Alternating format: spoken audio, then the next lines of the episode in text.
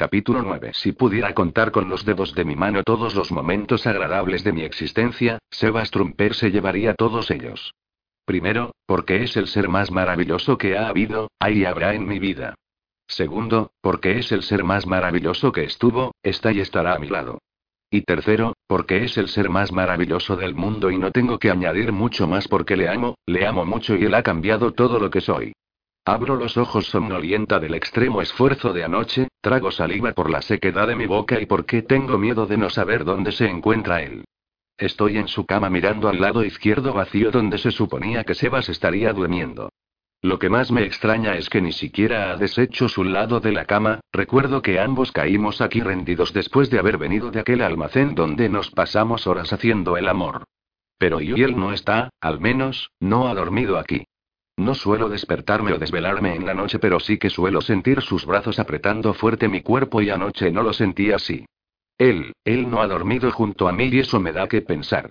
Motivos suficientes por los cuales Eva se haya arrepentido del día de ayer. ¿Y si solo fue un espejismo para llevarme a practicar el sexo? Él y el sexo con él siempre es magnífico, pero, uy, tal vez no ha sido suficiente y incorporo mi cuerpo exhausta y con la última imagen de Sebas acudiendo a su club para acostarse con otras mujeres. Acaricio mi collar apretando la sábana contra mi cuerpo desnudo porque él se encuentra sentado en el filo de la cama, mirando al suelo y de espalda a mí. Mi boca está reseca y deseo que me sacie con lo que me ofrezca. Estoy en su mundo fuera de mi burbuja y expectante para que me notifique cuál es el siguiente paso. No tengo coche, ni mi ropa o mis quehaceres femeninos diarios que trato de mantener con firmeza antes de salir de casa. Es lo único que puedo llegar a hacer tantas veces quiera para sentirme mujer.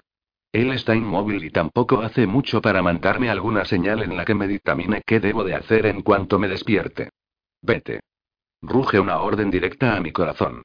En mi burbuja nos hubiéramos levantado haciendo el amor, le pondría el periódico sobre la mesa mientras le preparo el desayuno y le esperaría en Albornoz para despedirle cuando se fuera al trabajo. Esos somos Sebas y yo en mi burbuja, mi fantasía es mucho más perfecta que su realidad. Procuro carraspear mi garganta decretando ese acto porque me da por toser. Yo y mis defectos inclusive para pronunciar una palabra. Voy a abrir la boca de nuevo después de haber tosido, pero Sebas gira su cintura echándome un vistazo y él tiene una brecha en la ceja. Tiene sangre seca, no parece un corte profundo, pero sí ha debido de pasarlo mal. Mi Sebas sangrando y yo durmiendo como una terca. Nunca estaré a la altura de las circunstancias. ¿Qué y qué te ha pasado? Quítate el collar, por favor. Sebas. Por favor. Está enfadado, demasiado diría yo para ser temprano en la mañana. Su aspecto es infame, viste con la misma ropa que vestía ayer acompañado de una cara fatigada y la sangre granate yace sobre su cara. Le ha debido de chorear hasta parar. Deseo poder ayudarle a curarle para demostrarle que puedo ser una mujer que se preocupa por él.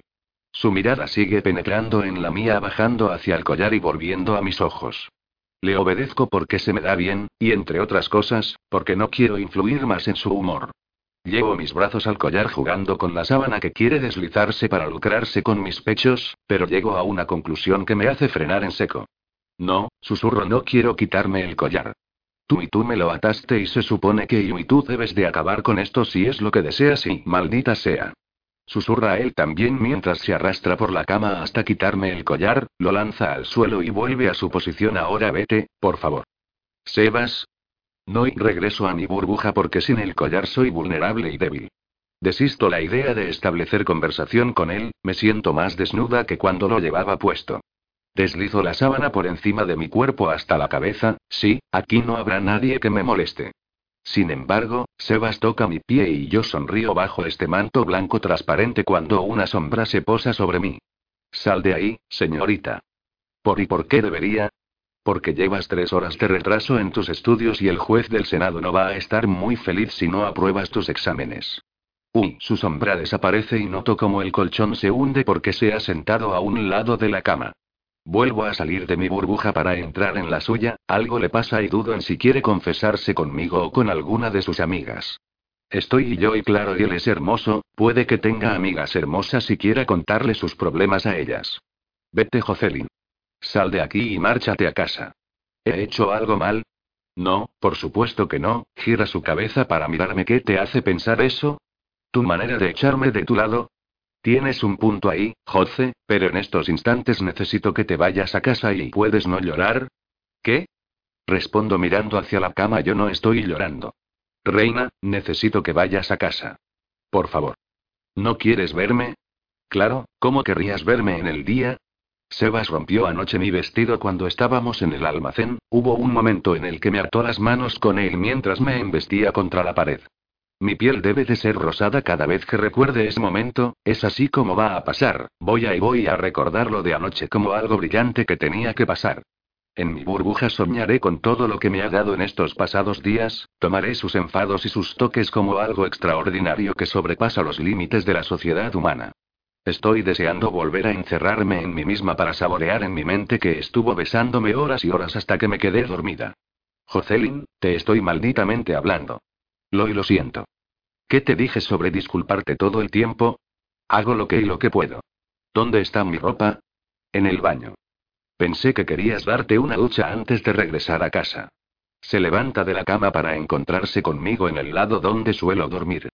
Sebas dice que odia los lados de la cama, pero que él ha dormido siempre en el izquierdo porque me imaginaba en el derecho. Está de rodillas intentando tocar mis manos que luchan para que la sábana no acabe en mi barriga y le propine una buena visión de mis enormes pechos. Como todo en mi cuerpo, enorme. Me entristece que me eche de su cama, de su casa y me mande directa a la mía para alejarme de él. Siento que he fracasado en algo. Lo hago todo mal. ¿Sí? Jocelyn Arden, ¿me prestarás atención alguna maldita vez? Loy, me pienso mejor en disculparme si, alguna maldita vez. Salta su mirada sobre mí de un ojo a otro impregnado con la desfachatez de haber respondido con sus mismas palabras. Le ha debido de gustar mi valentía porque ha puesto sus ojos sobre mis pechos que tapo con orgullo y dignidad para que no se percate que mis pezones están algo alegres esta mañana. Quiero que vayas a casa y descanses por hoy. Te enviaré por mail algunos dossiers para que puedas avanzar y mañana regresas a la oficina. ¿Qué te ha pasado en la ceja?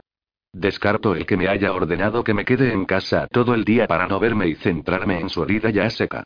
Es complicado. ¿Luchas como tu hermano en peleas ilegales? Conocí a Bastián en su peor versión y quizás también conocí la peor versión de Sebas. Su hermano siempre le decía que se iba a dejar matar en las peleas porque no veía la luz a su oscuridad, y Sebas junto a Sebastián le sacaban de esas horribles situaciones de las que yo también fui protagonista. Cuando éramos novios no me dejaba sola en ningún momento, acudíamos a esos lugares oscuros llenos de hombres que apostaban para rescatar a Bastián de la oscuridad. Es por eso que temo que Sebas haya optado por su misma acción de luchar a escondidas ilegalmente. Siempre he pensado que un trumper necesita pelearse con algo o alguien para satisfacerse personalmente. No. ¿Qué te hace pensar eso? ¿Me has oído cuando te acabo de decir dos veces que no he luchado? Vamos a tener que trabajar en focalizar tus sentidos sobre mí. No me gusta cuando te ausentas. A mí no me gusta verte la cara ensangrentada. No te vayas a reír, pronuncia muy serio en serio, no te rías. ¿Reírme de qué, Sebas? ¿Qué te ha pasado?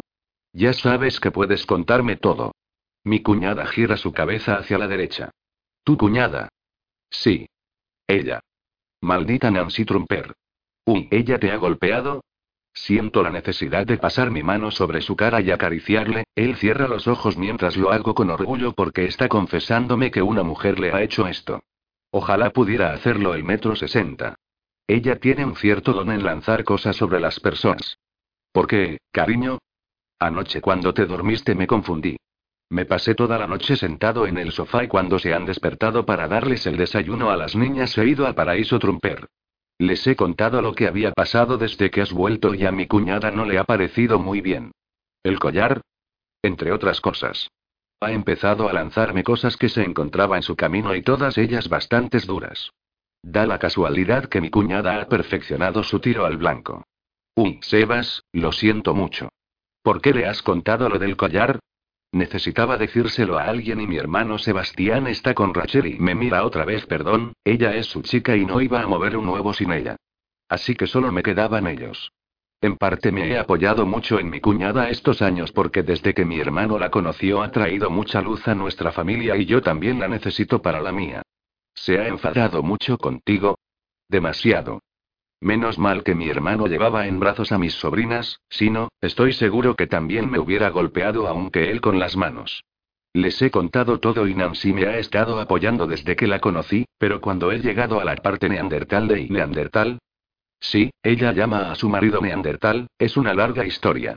Una vez que le he contado lo del collar ha empezado a ponerse roja y a mirar cosas a su alrededor para lanzármelas a la cabeza, hasta que no me ha visto sangrar no ha parado. Me ha gritado que viniera corriendo para quitarte el collar, que te mereces una relación digna y feliz como todas las mujeres, y que por supuesto, te cuidara mucho después de haber cometido el error de imponerme ante ti. Ella y ella no sabe todo, ni siquiera mi hermano, pero me ha abierto los ojos para darme cuenta que he sido un gilipollas contigo. Me he comportado como si fueras un trozo de escoria humana cuando eres lo que más quiero en mi vida. Es por eso que hoy te quiero mentalmente tranquila en tu casa y alejada de mí, necesito que recapacites lo que ha pasado en las últimas horas y mañana, si quieres, hablamos y te pido perdón otra vez. Sebas, mi amor. Yo y ella no sabe lo del collar, lo que significa para nosotros, no debiste de ser tan directo para que te golpeara. No todo el mundo lo comprende. Ella me ha lanzado nueve liberones del armario. Créeme que si hubiera sabido que todos iban a ir a mi cara los hubiera esquivado. Tiene razón. Tal vez los pasos no han sido los correctos o soñados por una mujer, pero tampoco puedo pedir mucho más porque todo lo que me ofreces lo tomo con mucha ilusión y amor. Nuestra relación en estos años no ha sido correcta porque hemos estado separados, y por algo Sebas y también he vuelto por algo. ¿Por qué has vuelto, Jose? Te suplico que me guíes en esta mierda de vida sin ti. Fui por cobarde y regresé por la misma razón. Mírame, frunce el ceño, me da igual tus gestos, es la verdad, que una mujer como yo tenga enfrente a un hombre como tú solo pasan en las películas de amor donde el guion está escrito con un final feliz. Estoy jodida, Sebas, no tengo familia, amigos, trabajo o una vida normal que no sea encerrada en la oscuridad porque es ahí donde me siento mejor. Tú eres un hombre que puedes tener a quien quieras en tu corazón, chascueas los dedos y se te arrodillan todas las mujeres a tu paso. Es muy dulce que quieras practicar el sexo conmigo, que me haya dejado llevar por mis sentimientos, pero no estoy bien psicológicamente para volver a una rutina de pareja cuando por dentro grito en silencio. ¿Comprendes mi punto de vista, Sebas? No. Se levanta para sentarse a mi lado en la cama, aprovecho para taparme, ¿cómo puedo ser tan descuidada mostrando mis pechos mientras hablo? Espero que no se haya dado cuenta de que tenía medio pezón fuera, es por eso que espero que me dejes ayudarte. ¿Ayudarme a qué? A hacer lo que tú quieras, maldita sea. Lo que tú malditamente quieras. Cariño, me falta confianza, seguridad, valentía y dejar a un lado la vergüenza, timidez y todas aquellas barreras que hay en mi vida. No puedo dar un paso sin haberlo premeditado antes porque necesito que no afecten las posibles consecuencias de cualquier acto al que me enfrente. Nancy dice que no te conoce y ya te quiere. Ella me gusta y tampoco la conozco. ¿Por qué no lo hacemos? Les digo que luego manden a las niñas con mi madre y podemos cenar en su casa. Es una mansión grande pero te sentirás bien. Ella también necesita una aliada en la familia, Rachel no entra del todo en la familia Trumper y mi madre la tiene atacada cada vez que aparece a diario para ver a sus nietas. ¿Se lleva bien con Rachel?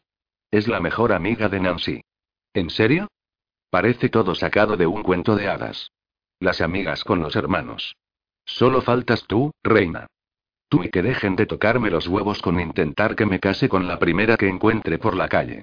Tu familia me odia. Le pedí a Sebas que nunca me presentara a su familia porque me avergonzaba de mi cuerpo y en general de mí. Es por eso que a día de hoy su madre debe de odiarme mucho más que ningún otro trumper porque abandoné a su hijo. Ella pensaba que íbamos a casarnos pronto y casi que había fijado una fecha para avisar a todo el mundo de que su segundo hijo daba el paso y que pronto vendrían sus nietos. Estaba muy contenta, pero había algo en mí que hacía que la rechazase y no sé el porqué de aquello, es como si nunca estuviera feliz de que yo fuese su novia. Por esa y por muchas razones quise huir lejos cuando su madre me chivó que Sebas iba a pedirme matrimonio. Quise creer que era una manipulación de ella para juntarnos obligatoriamente y mi mente divulgó mucho más allá, me llegué a visualizar entre toda la gente hermosa encerrada en un matrimonio falso. Supongo que Sebas se merece esta explicación y se la daré en cuanto me sienta con ánimos. Jose, no te odia. Te lo juro por mis sobrinas que son lo que más quiero después de ti. Tu madre me odia, Sebas agarró una de sus manos para jugar con ellas, me encanta hacerlo porque tiene dedos grandes y hermosos, como él. Ella no te odia. Créeme que ahora odia mucho más a Nancy cuando le dice que no puede ir a ver a sus nietas porque están durmiendo o por cualquier otra excusa. ¿Se llevan bien? Sí, la verdad es que sí. Mi madre es encantadora, ya la conoces. Sentí que conmigo no lo era. Tal vez porque rechazabas cada una de sus comidas. Me llenaba el plato hasta arriba, era insultante. Reina, ella lo hace con todos. Y porque no conoces a la madre de Nancy, yo he ido a su casa a comer y a cenar y todos hemos salido con 10 kilos de más. Te aseguro desde lo más profundo de mi corazón que si vas a ser una trumpero ir a casa de los Sullivan vas a tener que aceptar su comida si no quieres que te golpeen en la nuca. ¿Hablas en serio? La madre de Nancy es pastelera, se me ocurrió decirle que me gustaba la tarta de arándanos y ahora no te puedes ni imaginar la de veces que he comido arándanos en estos años. Y las comidas de domingo en casa de mis padres es para repetirlas una vez al año, mi madre pone sobre la mesa toneladas de comida que acabas por aborrecerla. Pero es su manera de mostrarnos su felicidad, come si te callas. Nancy se la come. Ese metro sesenta come como una condenada. A mi madre le ganas por el estómago, piensa que ella siempre cocina para mi padre y para ella, y cuando se reúnen sus hijos le das una alegría porque lo hace con orgullo para todos. Para yo y para mí es un problema la comida, Sebas. Ya me conoces. Para ti. Pero para los demás no. ¿Por qué no quieres comer delante de mi familia y sí a solas? Porque a solas me hace compañía. Es como el cariño y amor que nunca he recibido. Lo sabes, Sebas, mis padres murieron cuando era una niña y me fui a vivir con mi abuela octogenaria. Imagínate, me he criado sola y la comida era la única satisfacción que al día de hoy no me ha abandonado. ¿Quieres remediar eso? No lo sé. No quiero dejar a un lado algo que deseo y que mi cuerpo pide. ¿Por qué no pruebas a hacer las dos cosas? No sustituyas, sencillamente come mientras te dejas querer por personas que quieren acercarse a ti. No todo en esta vida es un límite, Jocelyn. Come si te hace feliz, pero no te escondas en tu famosa burbuja soñando con algo que tienes en la vida real. Para él es fácil decirlo porque lo tiene todo. Yo no puedo ser postiza en su perfecta vida, en algún momento se cansará de mi actitud y volveré a tener los mismos miedos. Le sonrío tímidamente mientras miro hacia la puerta del baño. Tengo que volver a casa. Esta conversación ha servido una mierda, ¿verdad? Uy, Sebas, no te voy a mentir. Hallo la forma de diario de poder expresarme como lo haría una persona normal, pero yo no soy así. Tú y tu madre me escribió un mensaje la última noche que pasamos juntos para advertirme que me ibas a pedir matrimonio. Lo sé. ¿Lo sabes? Sí. Necesitaba prepararte y que no te pillara por sorpresa. Le pedí que se le escapara la idea de que por la mañana iríamos juntos a recoger el anillo y pasaríamos un rato con ella. Luego te llevaría al lago, te metería en un barco y en el atardecer iba a pedirte que fueras mi esposa. ¿Qué? Me levanto alejándome de él por y por qué le dijiste que me lo dijera. ¿Por qué tengo que medir mis jodidos pasos y palabras contigo? Jocelyn, me rebajo a tu maldita personalidad para hacer las cosas como creo que deben de ser perfectas para ti. ¿Rebajarte? Jose, no quería. No y no importa. Quiero irme de aquí, le miro a los ojos tal y como me has pedido. Me encierro en el baño después de que él haya tirado la lámpara que había sobre la mesa. Él y él tiene razón, lo hizo bien, pero me duele que las cosas sucedan de esa manera. Nunca voy a confiar en Sebas porque siempre dudaré si ha modificado las actitudes de las personas o situaciones para que no me sienten mal. De hecho, se lo agradezco, encontrarme con la noticia de la pedida de boda hubiera sido un sueño realidad si su madre no me hubiera advertido que iba a hacerlo. He maldecido a su madre tantos años y ella no tuvo la culpa, solo fue el resultado de lo que su hijo le pidió. Ya no sé cuál es la verdad, la fantasía y dónde acaba el bien o el mal. Sonrío ligeramente después de mi ducha rápida porque Sebas es un hombre perfeccionista que no suele modificar las cosas en su baño. Todo está tal y como lo recuerdo. En los cajones están colocadas las cosas de la misma manera que hace cinco años, los armarios también e inclusive las toallas que están colocadas por tamaño porque dice que es más fácil acceder a ellas. Evito el mirarme al espejo y echo un vistazo a la ropa que Sebas ha traído para mí, se me forma un nudo en mi garganta cuando veo que es ropa de embarazada y rompo a llorar. Estoy sentada en el suelo del baño mientras sollozo en silencio. Sebas ha pedido ropa de embarazada a su cuñada. Ahora sabrá que soy una obesa empedernida que prefiere el sabor de una chocolatina al cariño que un humano pueda darme. Sebas lleva cinco minutos tocando a la puerta y va a derribarla si no salgo pronto. Jocelyn, por favor. Deja de llorar y sal de ahí. Te estoy esperando. Voy. Reviso otra vez la ropa mientras me pongo la interior, unos vaqueros y una camisa ancha. Esto y esto no va a cubrirme nada. Voy a hacer el ridículo ahí afuera y cuando entre en casa de mi abuela la gente me verá y se reirá de mí. Jocelyn. Estoy vistiéndome, Sebas, enseguida salgo. No depiles tú y Sebas. ¿Qué? Me gustas con pelo ahí abajo. Subo mis vaqueros negando con la cabeza, y ha debido de dármelos de nueve meses porque me quedan demasiado grandes, ahora voy a necesitar un cinturón. La camisa es corta, ancha y no cubre mi trasero ni mis piernas, me siento desnuda y me da vergüenza salir a la calle. Peino mi pelo castaño dejándolo que se seque al aire porque a Sebas le gusta cuando se me riza por las puntas, él solía meter sus dedos en el rizo para entretenerse mientras veíamos alguna película o algo. Le encantaba acurrucarse conmigo y estar encerrados en casa, siempre le he amado mucho más de lo que él me vaya a amar aquí. Abro la puerta después de haberme echado el mismo perfume que dejé aquí cuando me fui, ¿por qué lo conservará? Avanzo hasta la cama para darme cuenta que está impolutamente perfecta y hecha cuando un gruñido bastante grande me deja sorda por el oído izquierdo. ¿Ahora qué quiere? Él está parado en mitad de la casa con las manos en su cintura, se ha lavado la sangre que tenía en la cara y tiene el pelo hacia atrás. Qué hermoso es sin importar cómo luzca. ¿Ocurre algo? No me gusta que salgas con esa ropa ajustada. No sabía que te iba a quedar tan malditamente bien. Esto no está bien y no sigas, le respondo con la mano en alto mirando al suelo. Quiero mi bolso y salir de aquí. ¿Que no siga? Cuando robé la ropa de mi cuñada no pensé que te iba a quedar de ese modo. ¿Y tú te quejas de tu maldito peso? Échale un vistazo a mi entrepierna. Sebas. Por favor, que deje de invitarme a que mire su dureza. Es verdad. Te ves caliente, reina. Deberías ponerte vaqueros más a menudo, date la vuelta. No. No quiero. Me dirás otra vez que tengo el trasero como esas hermanas famosas y me harás sentir mal. Sí, pero tú lo tienes como la hermana mayor, no tan exagerado y ya sabes que me gusta tocarte. Ahora, date la maldita vuelta y da un pase para mí. Estoy pensándome en si dejarte salir a la calle así. O lo hago o Sebas no me dejará irme hasta que no ceda a sus órdenes. Me doy la vuelta poco a poco estirando la camisa que no cede mucho más allá de mi cintura. Pienso en sus palabras cuando me ha dicho que ha robado la ropa. Pensé que tu cuñada te la había dado. Espera, reina, me estoy masturbando mentalmente con tu trasero. Sebas. Giro enfrentándome a él con los brazos cruzados mientras él mira hacia mis pechos, ¿es que esta camisa no tapa nada? Para, por favor.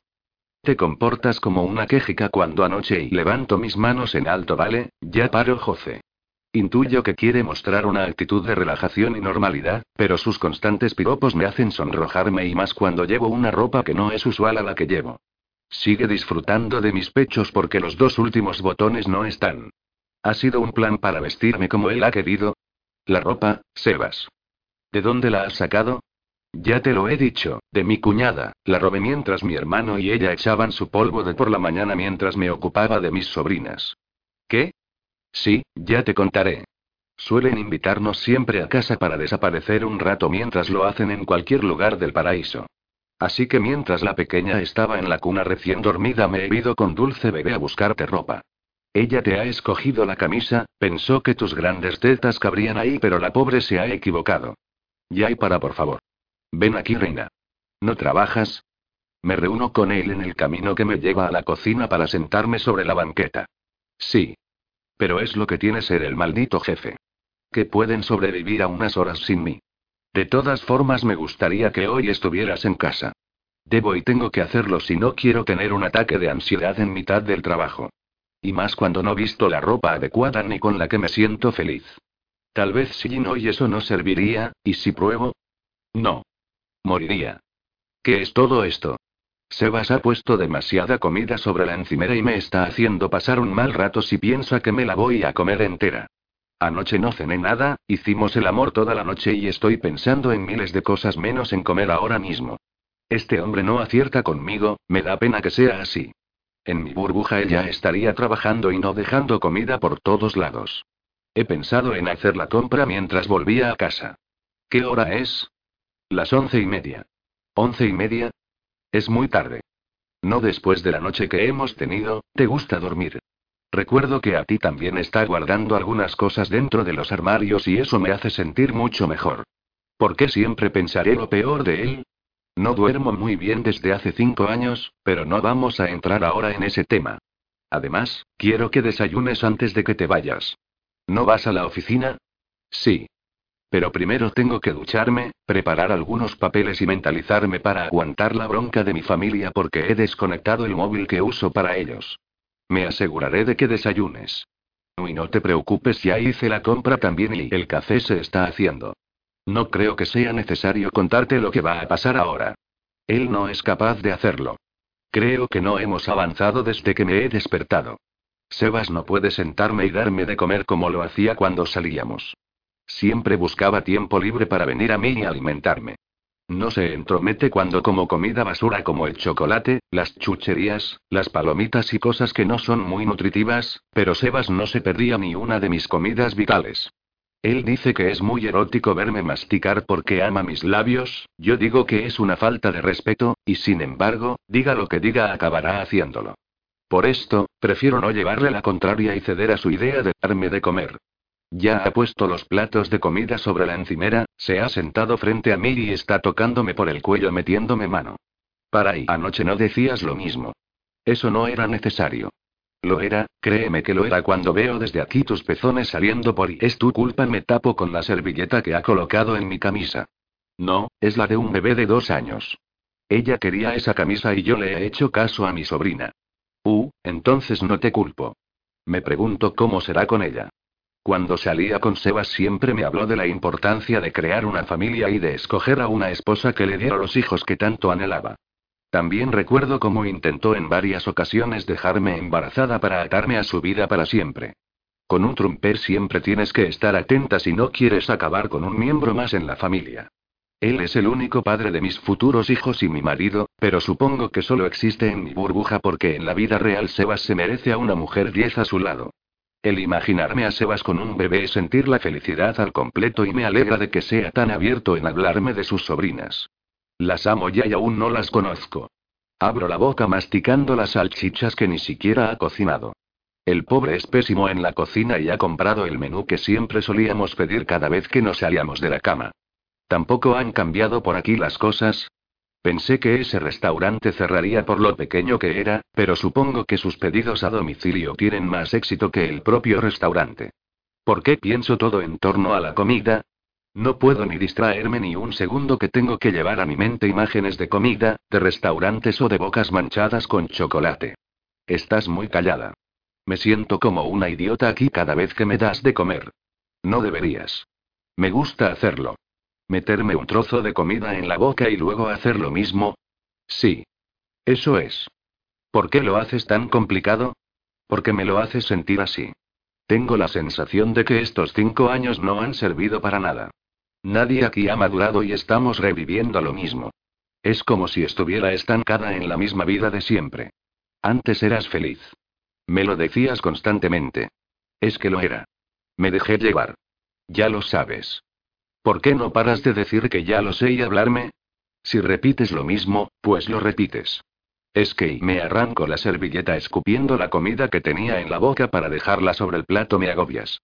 Quiero irme. ¿Qué hago malditamente mal? Si no quieres que te dé de comer, no lo hago. ¿Dónde está mi bolso? Está al lado del sofá, no lo había visto. ¿Vas a hacer otra de tus huidas? Pensé que habíamos arreglado muchas cosas. ¿De qué mierda me sirve hablar contigo entonces? Sebas, cierro los ojos con mi bolso sobre mi hombro cruzado, no lo hagas más difícil. No estamos destinados a estar juntos. ¿Me estás abandonando otra vez, Jose? No me llames así. Sabes que no me gusta que me digas Jose. Así te llamaba tu madre y hubo un tiempo en el que me suplicabas que te llamara Jose. Por favor, ¿qué mierda te está pasando? Esto no es por tu y mi móvil suena y Sebas se ha callado. Menos mal. No querría echarme a llorar delante de él. Me doy media vuelta para cogerlo y no tener que mirarle a la cara. Él ha llegado hasta mí y está mirando la pantalla por encima de mi hombro mientras me alejo. Uh, ¿sí? Jocelyn, soy Leo. Te he llamado a la oficina y me han dicho que no había nadie. Es una farsa, ¿verdad? ¿Por qué no estás en tu I? Sebas arranca el móvil de mis manos para cogerlo él. ¿Con quién hablo? De acuerdo, Leonardo. Escúchame bien porque solo te lo voy a repetir una maldita y jodida vez. Estás hablando con Sebas Trumper y no con la versión amable precisamente. Jocelyn es mi novia y como vuelvas a llamarla de nuevo al móvil me veré obligado a hacerte la vida imposible. Para ti no existe este número y encárgate de eliminar todos los datos de mi novia si no quieres que te ponga una demanda por acoso. Te mandaré a la peor cárcel que haya en los Estados Unidos y no saldrás de allí en toda tu vida. ¿Has entendido mi mensaje? Hola. Leonardo. Sebas me da el móvil de nuevo como si nada hubiera pasado a colgado. ¿Qué y Marco territorio. ¿Algún problema? Sí, has sido yo y tú y me voy.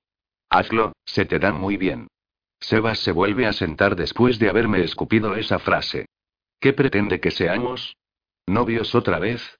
Vacilo en salir de su casa, pero lo hago con la esperanza de recuperar las fuerzas que necesito para aceptar todas las cosas que me ha ocurrido en las últimas horas. Una vez que cierro la puerta detrás de mí con un ligero portazo, tenía la sensación de que evitara el momento, pero al abrir los ojos respiro profundamente porque sé el motivo por el cual no ha salido en mi busca. Abro la boca alucinando y recuperando mi dignidad al ver que no está mi coche. Ayer lo dejé en el parking del edificio y el maldito Sebas lo sabía. Bajo mis hombros que estaban en tensión cuando retrocedo hacia la puerta y toco una vez. Él no responde. Uyalo y a lo mejor se ha metido en la ducha. Voy a hacerlo por segunda vez cuando la puerta se abre con un Sebas de brazos cruzados, se apoya en el marco y me evalúa mirándome de arriba abajo. Mi coche, Reina, tienes que planear tus huidas, si no, no sirven de nada. Podría pedirte un taxi y hacerte gastar casi 40 dólares del viaje. O tal vez podrías por una maldita vez tragarte tu orgullo y esperar a llevarte a tu casa. Has dicho que te quedabas en casa. Tenía pensado quedarme en casa una vez que te dejara en la tuya. Tu ambición por desplazarme de tu vida te hace partícipe de otra alterna. ¿Vas a llevarme a mi casa, sí o no? Solo si cenas conmigo esta noche. Si no quieres conocer a mi cuñada está bien, pero cenemos juntos. Compraré algo al salir del trabajo e iré a tu casa. ¿Trato? Llévame solo hasta mi coche, por favor. ¿Me estás escuchando? ¿Has escuchado alguna maldita palabra que he dicho? Ahora sube su mano sobre la frente por el reflejo del sol sobre su cara.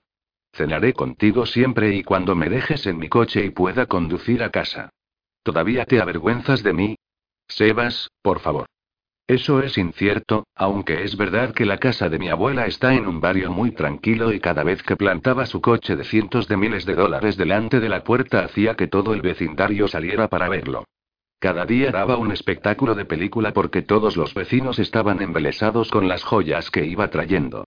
Además, Sebas no es un hombre de un solo coche, cuando no te aparecía con uno amarillo, era el naranja, el azul o el rojo y pero siempre con uno que te hacía plantearte si trabajas para vivir o vives para trabajar. El lujo que posee él no lo posee nadie más que los de su clase social.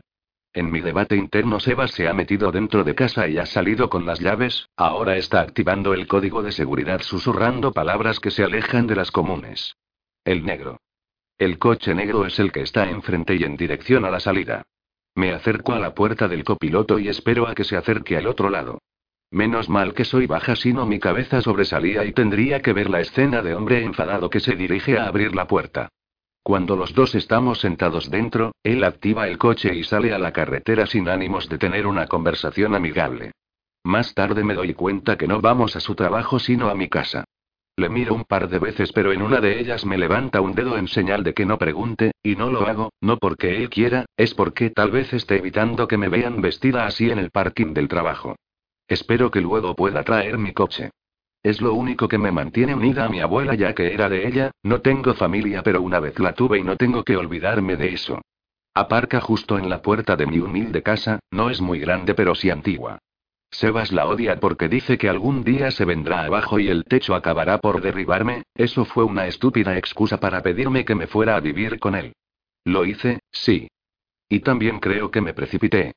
Desde que he vuelto de Montana tengo pensado en restaurarla y vivir aquí por mucho tiempo, esta vez no cometeré el mismo error de dejarla sola como ya he hecho en estos años y tampoco me iré a vivir con Sebas. Lo tengo decidido. ¿Me devolverás mi coche? ¿Cenaremos juntos esta noche? Uy, tú mismo me has pedido que me quede en casa tranquila. Respiro hondo, me acerco a su cara y le doy un beso en su mejilla cerca de su ojo. Soy una idiota, casi le dejo ciego. Abro la puerta rápidamente para que se deleite de nuevo como huyó de él, estos pantalones me están matando y después de subir los cinco escalones que me llevan al porche posterior procuro abrir mi casa sin la necesidad de mearme encima. En cuanto doy con la llave Sebas desaparece haciendo sonar el motor de su coche caro. Por fin puedo respirar en paz una vez que estoy en la oscuridad de mi hogar, pero no sé, tengo una rara sensación y la necesidad de querer abrir las ventanas para que entre la claridad del día. La primavera está apretando fuerte y me aso de calor como un pollo. Tengo un nudo en el estómago, me siento diferente, quiero hacer muchas cosas en vez de comer o de estar tumbada leyendo un libro. Respiro hondo tocándome los labios que han sido besados, mordidos y lamidos por el hombre que me hace ver la vida de otro color. Sebas Trumper. Abro las ventanas de toda la casa, tiene dos plantas pero era perfecta para mi abuela y ahora también para mí.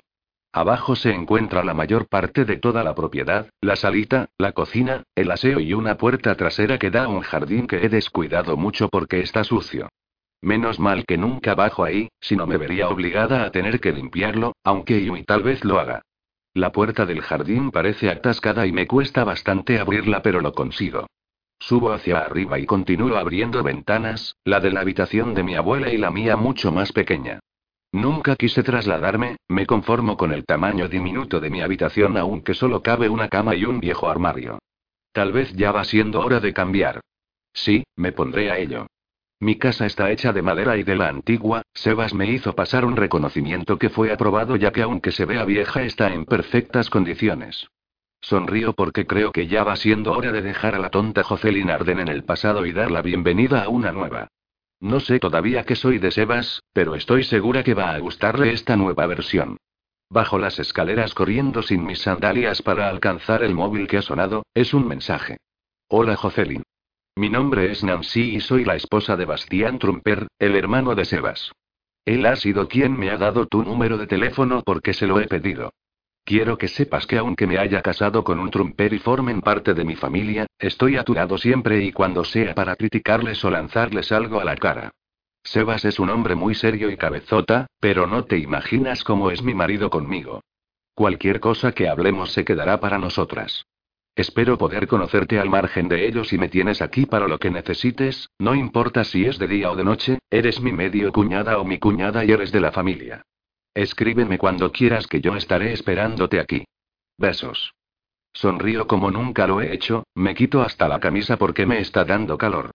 Nancy me ha escrito. Su cuñada. Me hace mucha ilusión, ojalá pudiera contestarle como quisiera, pero, ¿y si meto la pata? Ella se ha casado con Bastián, creo que está en una peor situación que yo. Si le respondo ahora no sabré qué decirle, pensará que soy tonta o algo así, y si no lo hago pensará que soy una arrogante y será mucho peor. ¿Qué hago? ¿Por qué me tengo que pensar las cosas más de la cuenta? Con el móvil en mis manos respiro profundamente mirando el reloj, han pasado cinco minutos desde que lo recibí. Creo que lo tengo. Querida Nancy, me alegra haber recibido tu mensaje y tus palabras de apoyo. Muchas gracias por tu oferta para hablar, pero aún estoy adaptándome a mi casa y me es complicado atenderte. Estoy deseando conocerte, según Sebas eres una mujer increíble y con muy buena puntería. Espero poder hablar contigo pronto. Saludos. Pulso a enviar y dejo cargando el móvil. Echo un vistazo a mi alrededor pensando en qué voy a hacer con mi casa, el cambio quiero hacerlo ahora mismo. Tocan a la puerta dándome un susto de muerte y como siempre miro a través de la ventana, hay un hombre vestido de negro que espera a que le abra. No confío en él, así que soy mucho más lista deslizando la cortina y sacándome cabeza como puedo. ¿Qué desea? Señorita Arden, le traigo su coche, me envía el señor Trumper, su novio.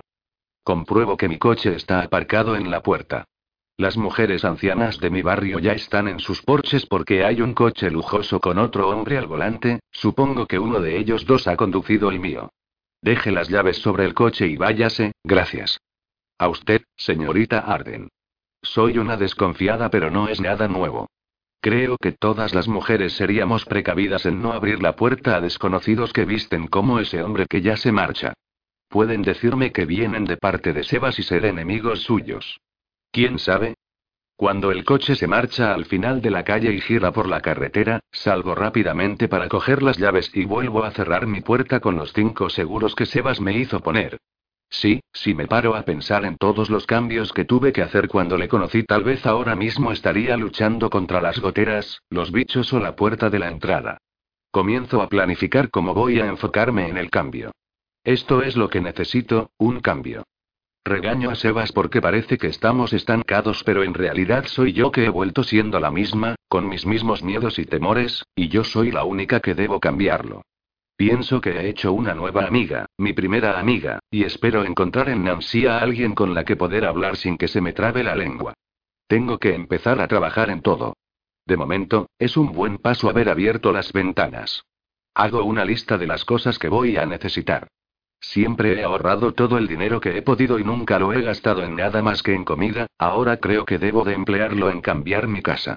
Después de haber apuntado todo me dirijo al centro comercial y no tardo mucho en cargar las cosas desde el coche a casa. También, me entretengo conversando con las ancianas amigas de mi abuela que todavía siguen emocionadas por mi vuelta y lo mejor de todo es que no he pensado en comer nada todavía. Estoy escuchando música con mis auriculares cuando veo la luz de mi móvil, me quito un auricular para descolgar la llamada. ¿Sí? Jocelyn, me has malditamente matado. Estaba a punto de ir a por ti. Uy, ¿qué ocurre, Sebas?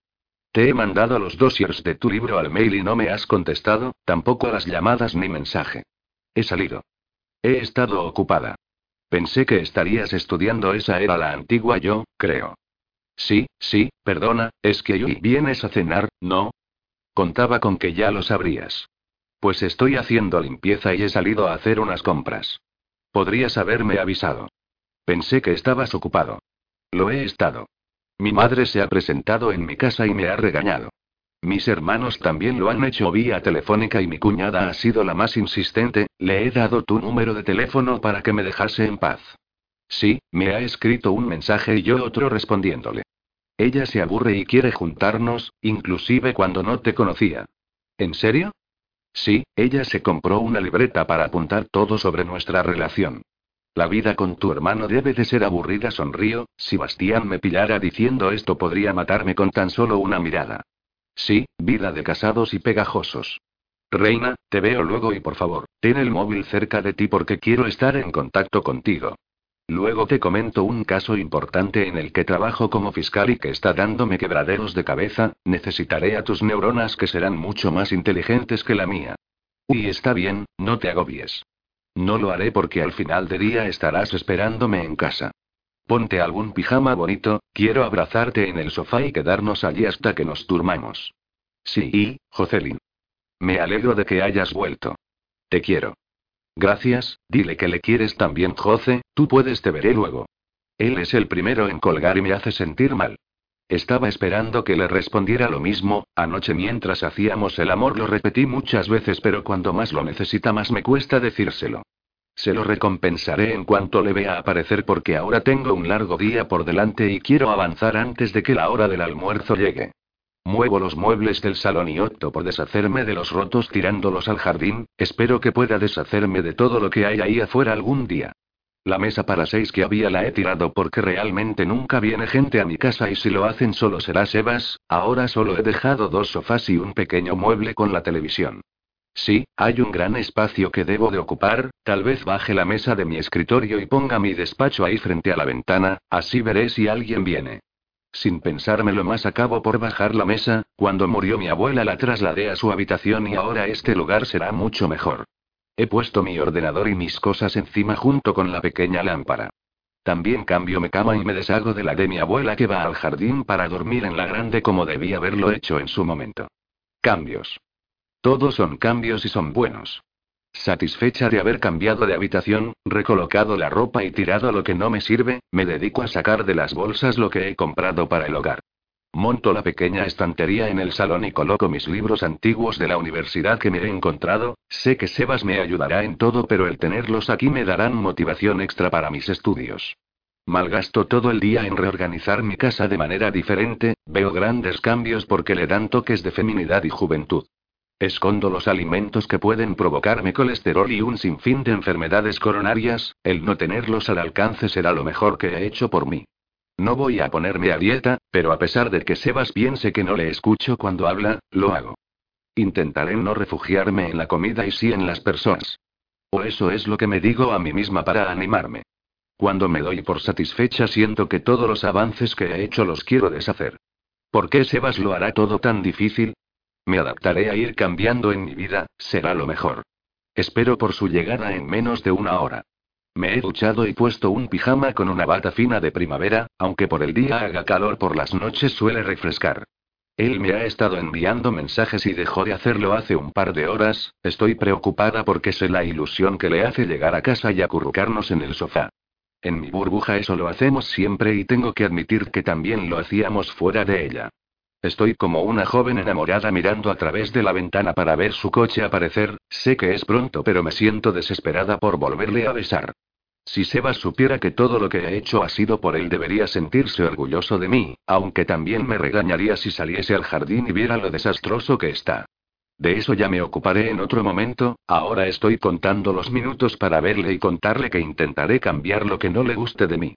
Quiero dejar a la antigua Jocelyn atrás.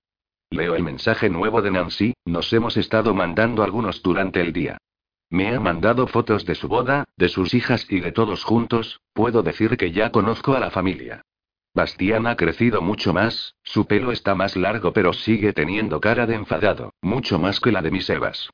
Su hija mayor es preciosa, como su madre y su bebé se parece a su padre, aunque debería de verlas en persona para sacarle más parecido. Me ha contado muchas más aventuras como buenas cuñadas, según ella, tenemos mucho tiempo que recuperar. Cuando llegue mándame un mensaje para quedarme más tranquila. Vendréis mañana. Y no, os prometo que no os dejaremos a solas con las niñas, digan lo que te digan mienten. No siempre estamos dándonos revolcones. Mañana. Le respondo con una sonrisa en mi cara. Esta chica es muy charlatana, tengo muchas ganas de conocerla y espero que su marido la deje salir un rato. Además, también me ha hablado de Rachel y sobre sus reuniones para criticar a los hermanos Trumper junto a unas gemelas. Tienen algo como su noche de chicas y como Bastián siempre se enfada acaban por hacerla en casa. Nancy me está haciendo sentir como que hay vida detrás de las paredes, ojalá fuera hermosa como ellas lo son. Mañana sería muy pronto. Todavía estoy asimilando que soy de Sebas, tal vez en otro momento podamos conocernos. Gracias por el día de mensajes, me lo has hecho ameno y espero que hayas engordado tu libreta para tus avances. Me despido ya, quiero cargar el móvil por si él me llama. ¿Hablamos mañana otra vez? Me haría ilusión. Muy típico de mí. Guardo el móvil porque no quiero leer su respuesta, así mañana leeré algo nuevo cuando me despierte. Nunca he tenido amigos que me envíen mensajes si no son los mails de la universidad cuando estudiaba o de algún compañero que quería mis apuntes. Con ella he podido ser yo a través de un móvil y es bonito que alguien se preocupe por ti sin habernos conocido. Estoy 100% segura que vamos a ser muy buenas amigas, espero que pueda perdonarme el resto de su familia por haber abandonado a Sebas. Sebas, ¿dónde estás, cariño? La inestabilidad me corroe por las venas y más cuando sé que su hora de salida ha sido hace 10 minutos, tenía que haber tardado otros 15 en el trayecto de recoger la cena del restaurante y otros 10 hasta mi casa. Y él ha sobrepasado todo el límite de tiempo estipulado en mi mente. Mi fracaso viene de su impuntualidad. De nada sirve que haya hecho todos estos cambios si no son supervisados por él. Odio, definitivamente odio que llegue tarde. Doy gracias a que veo una luz del coche por la ventana, me asomo pero es el hijo de mi vecina de enfrente, incluso ella ha cerrado la tienda. Todo el mundo está en casa menos él. Tomo la valentía de coger el móvil para llamarle. Sebas. Oigo música de fondo y puedo imaginarme dónde se encuentra. Jocelyn, pensaba llamarte ahora. Me temo que no podré ir a tu casa esta noche porque tengo los huevos de corbata. Estoy trabajando en un caso y creo que tengo las respuestas delante de mis narices. ¿En un club? Es largo de explicar. Confía en mí, reina. Mañana a primera hora te recojo, espero no terminar muy tarde aquí, voy a necesitar hacer un informe de todo lo que estoy haciendo. ¿En un club? Repito. No sé si él llega a comprender que le he preguntado por el club dos veces. Me preocupa que esté allí con mujeres diez. Sí, en un club, pero no es lo que piensas. No entiendo, Sebas, uy, si estás jugando conmigo puedes ahorrártelo. Reina, no estoy malditamente jugando contigo. Mañana te lo explico. Mañana no querré oírte. Tengo que irme, he oído la voz de una mujer confía en mí. No lo hago. Pues aprende, Jose, malditamente aprende a hacerlo. Cuelga otra vez antes que yo. Odio también que haga eso. Él solía hacerlo, ser imperativo en todo y acabar con la última frase de cada maldita conversación. ¿Por qué sigo usando la palabra maldita? Debo de aprender a no usar sus expresiones si no quiero acabar siendo como él. También lo odiaría. Ahora odio todo. Empiezo a cerrar las ventanas de mi casa y a apagar las luces. Me siento en el sofá comiéndome diez chocolatinas hasta reventar. Yo no puedo hacer el cambio sin apoyo y es más que evidente que el señor Trumper está demasiado ocupado con mujeres en un club como para atenderme. Sebas es mi motor y si él no lo enciende yo no puedo hacerlo funcionar. Vuelvo a sentirme bien conmigo misma una vez que me acurruco sola en la oscuridad, con los restos de las chocolatinas por los suelos y con mis lágrimas resbalando por mi cara. Tú tienes toda la culpa, maldito Sebas Trumper. Capítulo 10. Hace tres días que Sebas me dejó plantada en casa, hoy es viernes y nunca pensé que odiaría tanto la previa del fin de semana ya que no quiero quedarme encerrada. Muerdo la punta de mi lápiz mientras continúo estudiando aunque mi mente esté en él. Es cierto que el miércoles vino a la oficina a explicarme un poco el caso en el que está trabajando pero desde entonces no lo he vuelto a ver. Practicamos el sexo aquí mismo, sobre la mesa, desesperado por encontrarse de nuevo conmigo en cuanto ponga punto y final a su tortura. Lo que no entiendo es cómo puede implicarse tanto en su trabajo, si según él, yo le hago más feliz que todo ello. Estoy pensando demasiado en no recibir tanto afecto como solía hacerlo.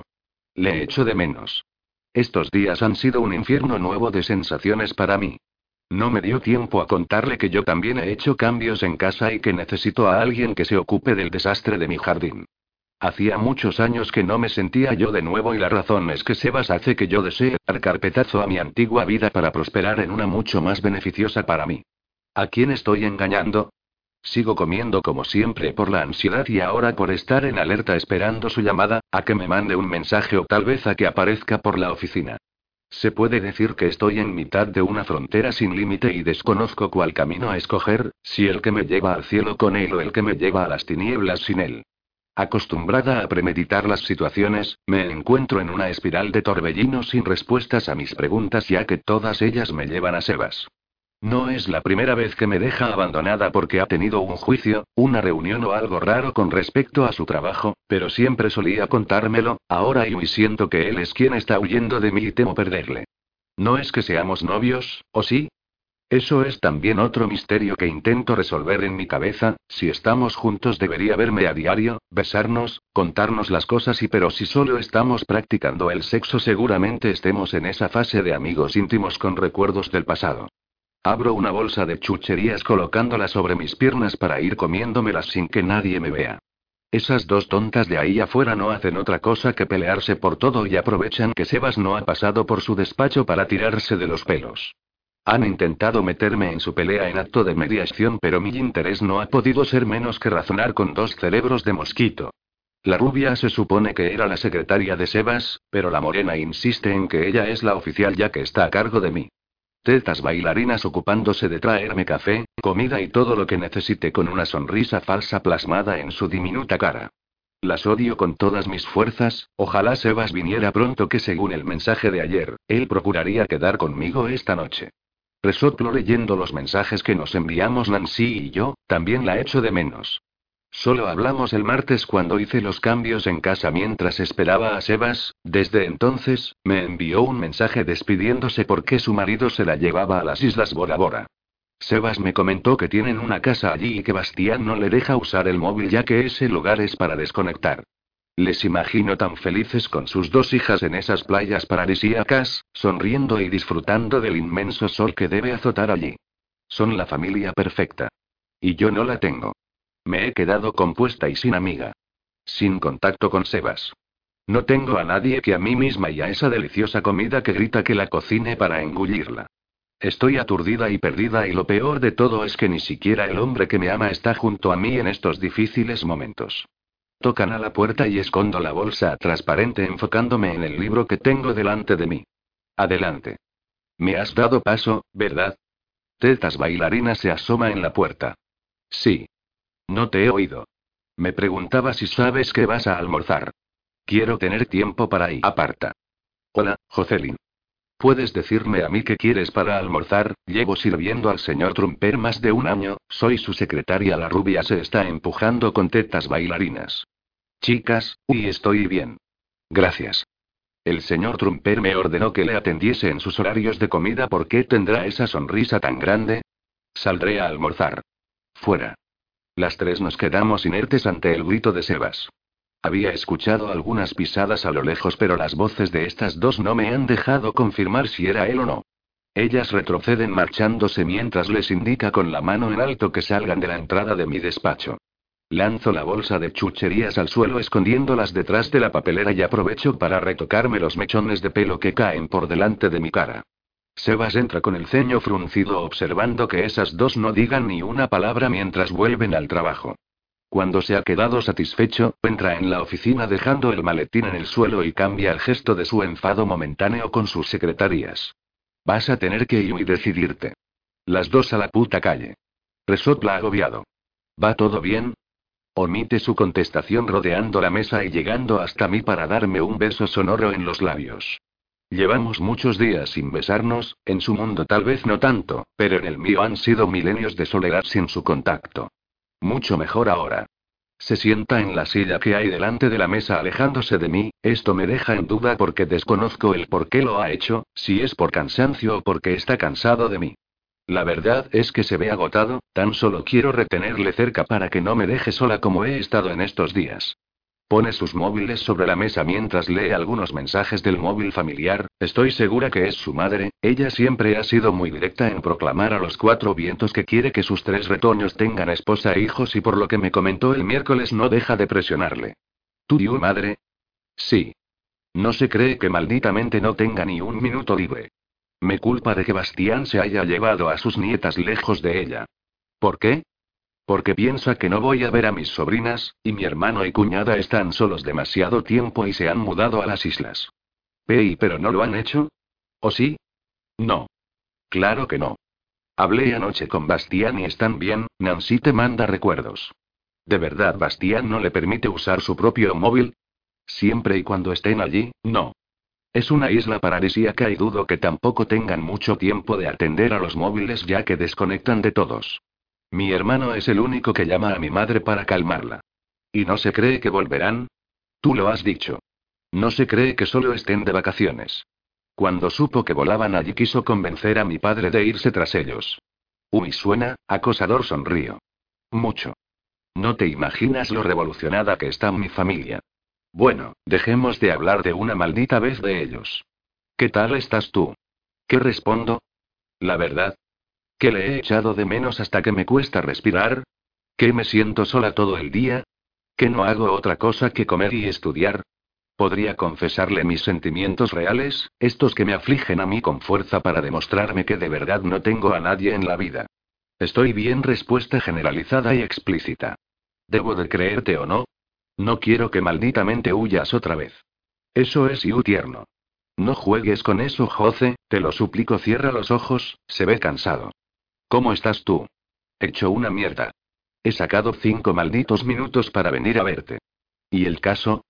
El caso se me está escapando de las manos, la policía ya tiene todos los datos y están investigándolos. ¿Sigues yendo a ese club? Sí, desde el martes estoy yendo. Esta noche también. Ay, sabrás Evas que el fiscal del caso no tiene por qué implicarse en un trabajo de campo.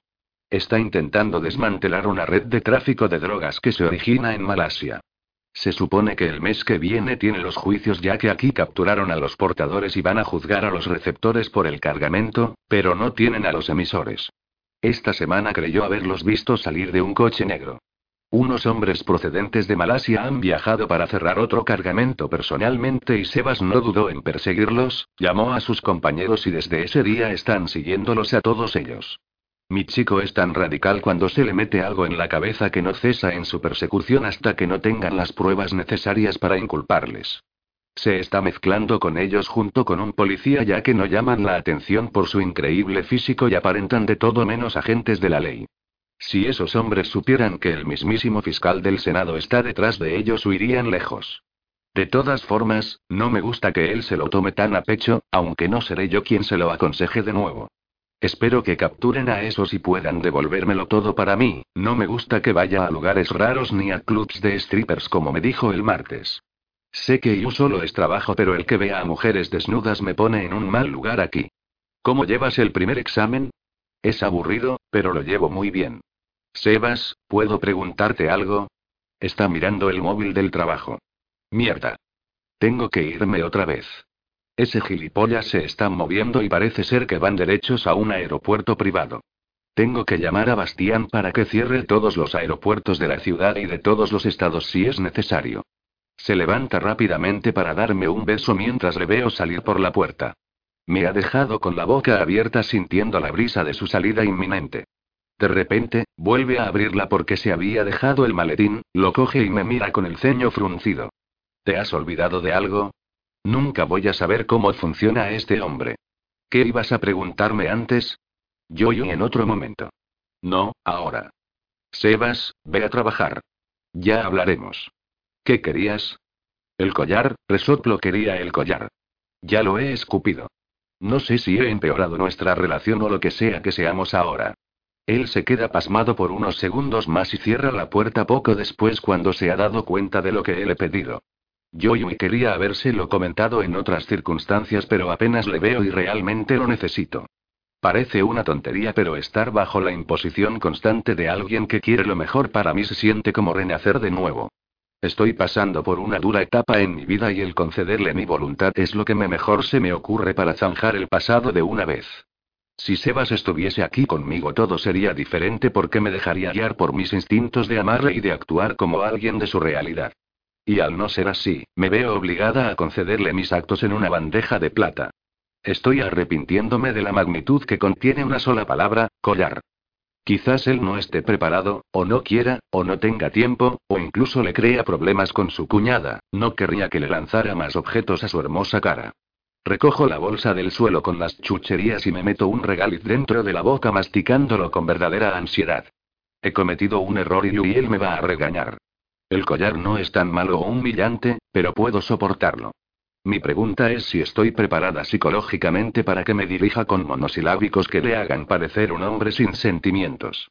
Yo yo tengo que admitirlo, el collar me ayudó en su momento, pero el haberlo retomado por tercera vez va a ser una locura tan efímera como el haberle abandonado. Mastico dos caramelos con chicle pensando en la petición que le he propuesto a Sebas, ya ni siquiera puedo concentrarme en la lectura porque su imagen no se borra de mi cabeza. Esa cara de sorpresa y aceptación, y después, su marcha inmediata. ¿A qué ha venido esa fuerza de voluntad al exigirle el collar? Estoy muerta de miedo y no tengo a nadie con quien hablar. Si él está ocupado puede que se le olvide, eso espero. Todavía sigo dudando mientras espero en Maquis por un pastel de chocolate. Ya he almorzado por dos veces y culpo a Sebas por mi enorme ansiedad. He estado dándole vueltas a lo mismo llegando a la conclusión enorme de Jocelyn. Hola, ¿qué haces aquí? Leo y yo miro hacia otro lado buscando alguna salida, no me gustan los encuentros inesperados y no me ha dado tiempo para mentalizarme. ¿Cómo te va con Trumper? Vaya amenaza me soltó por teléfono. No sabía que era tu novio. Uy, espera, yo tampoco lo sabía, sí, es mi novio. Ya veo que bien te las apañas para haber entrado en su gabinete sin haber terminado la carrera, ¿eh? No importa, el estar enchufado es algo natural que por desgracia y perilo y lo siento y perdóname, debo de marcharme. Adiós, Leo. Salgo de Maquis corriendo a paso ligero, era mi turno de pedir y ahora culpo a Leo de no haberme comprado mi pastel favorito. Llego a mi despacho casi con la lengua fuera y después de haber escuchado cómo esas dos están discutiendo por llevarle un café al señor Trumper. Dejo mis cosas sobre la mesa sentándome en la silla recuperando el aliento tras mi desafortunado encuentro con Leo, luego le llamaré para disculparme pero es que no me gusta hablar con la gente en persona ni mucho menos que me sonrían o finjan que quieren establecer una conversación conmigo porque piensan que voy a responderles. No. Yo yo no soy así. Recupero una chocolatina del fondo de mi bolso escaso de provisiones. La continua ansiedad que me ha provocado el tema del collar ha hecho que doble mis instintos en acabar con todo lo que tenía dentro. Ahora solo me quedan dos y tengo que estar aquí un par de horas más para estudiar. Debo de estudiar. Necesito aprobar, es más, ruego por aprobar porque quiero que Sebas se sienta orgulloso de mí. El teléfono suena con el número 1, 1, 1, 1 que se ilumina en la pantalla. Es del despacho de Sebas, él no y no está aquí, dijo que tenía que cerrar un aeropuerto. Espera, esas dos han dicho algo de llevarle un café al señor Trumper, lo del collar me tiene tan en tensión que he olvidado hasta respirar. Descuelgo pensando en la posibilidad de que él haya podido regresar antes de lo previsto. Jocelyn Trumper, su padre. ¿Sí? Ven a mi despacho, por favor. Cuelgo chocando el audífono en la mesa para luego encajarlo mucho mejor en el aparato. Me escondo debajo de la mesa arrastrando la silla hacia mí para que nadie sepa que estoy aquí. Sí, eso haré. Primero esperaré a que se vaya, saldré del edificio y volveré a mi casa para esconderme allí. Espero por lo que parecen horas comiéndome mi última chocolatina, el teléfono ha sonado más de cinco veces y Tetas Bailarinas ha abierto la puerta para confirmarle que no estoy aquí. No pueden verme desde la puerta, solo la silla que está vacía y espero que nadie venga a comprobar que me escondo debajo de la mesa como una niña pequeña. Los pasos de los zapatos de un hombre suenan en el pasillo, quiero saltar por la ventana pero no me da tiempo cuando ya ha abierto la puerta y la ha cerrado de un pequeño golpe. Está caminando por mi despacho hasta que veo la silla moverse, soy mucho más rápida y hago fuerzas para que no lo haga. No quiero enfrentarme a un trumper. Nunca. Deduzco que este encontronazo me ha servido para recapacitar que no soy una persona válida para la gran ciudad y que Montana no estaba tan mal del todo. Gritó como un pajarito cuando la cabeza de Sebastián aparece de la nada entre el reposabrazo de la silla. ¡Qué susto! Yo y creo que me he orinado. Espero que Yeli, ¿qué está haciendo aquí? Su pelo es más rubio que cuando le vi la última vez, sigue igual de joven, pero su maldita voz es la copia de la de su padre. No dice nada porque está apoyado sobre la mesa esperando a que salga, ¿debo de salir? Él no y él y yo no tenemos nada de qué hablar. Es verdad que este hermano era más tratable cuando Sebas me los presentó porque con Bastián era imposible hablar, pero sé que está enfadado y me gritará, regañará y querrá agobiarme con mi huida. Vete susurro. Él no tiene interés en moverse de mi despacho y necesito cambiar de postura pronto porque me duele todo el cuerpo de estar encogida. Sal de ahí, Jocelyn, no tengo mucho tiempo. Entonces yo esperaré. No, saldrás de ahí, te sentarás en la jodida silla y me atenderás. Yo y tengo y tengo que irme, lo siento.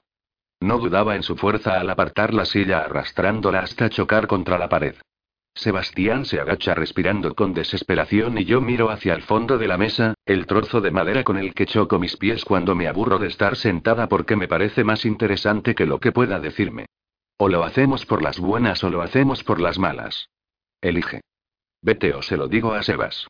No seas cría. Vamos, te espero. Saldré cuando te vayas. Eres desesperante. Susurra palabras mientras agarra uno de mis brazos sacándome del agujero para sentarme sobre la silla. Le he ayudado a hacerlo ya que él no tendría fuerza para hacerlo por sí solo, no peso como una ligera pluma o una flor, más bien como una tonelada de todas ellas juntas. Agarro mi bolso contra mi cuerpo sin mirarle a la cara, pero sí puedo darme cuenta de que su cuerpo ha crecido. ¿Qué pasa con los Trumper? ¿Les hacen descuento en los gimnasios? Un pensamiento erróneo cuando son los dueños de muchos de ellos, recuerdo que Bastián lo era de casi todos lo de la ciudad ya que llevan el sello Trumper allá donde vayan. Sin embargo, me limito a ignorarle hasta que no está lo suficientemente lejos de mí, se ha sentado en la silla donde se sentó Sebas esta mañana. Sin embargo, si algo debo de admitir del pequeño de los hermanos es que sabe cómo es mi personalidad.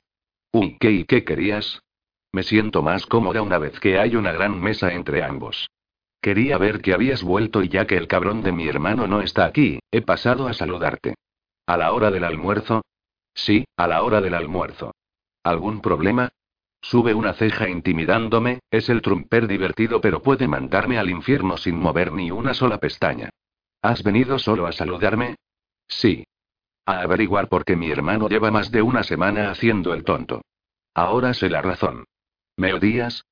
Aprieto mi bolso contra mi cuerpo, no y yo y si él me odia estaría muy triste porque los hermanos están muy unidos y ya tendré bastante con que su madre lo haga. Miro hacia el suelo mirándome las sandalias que me he puesto hoy porque no quiero escuchar la respuesta tan directa que me haga llorar.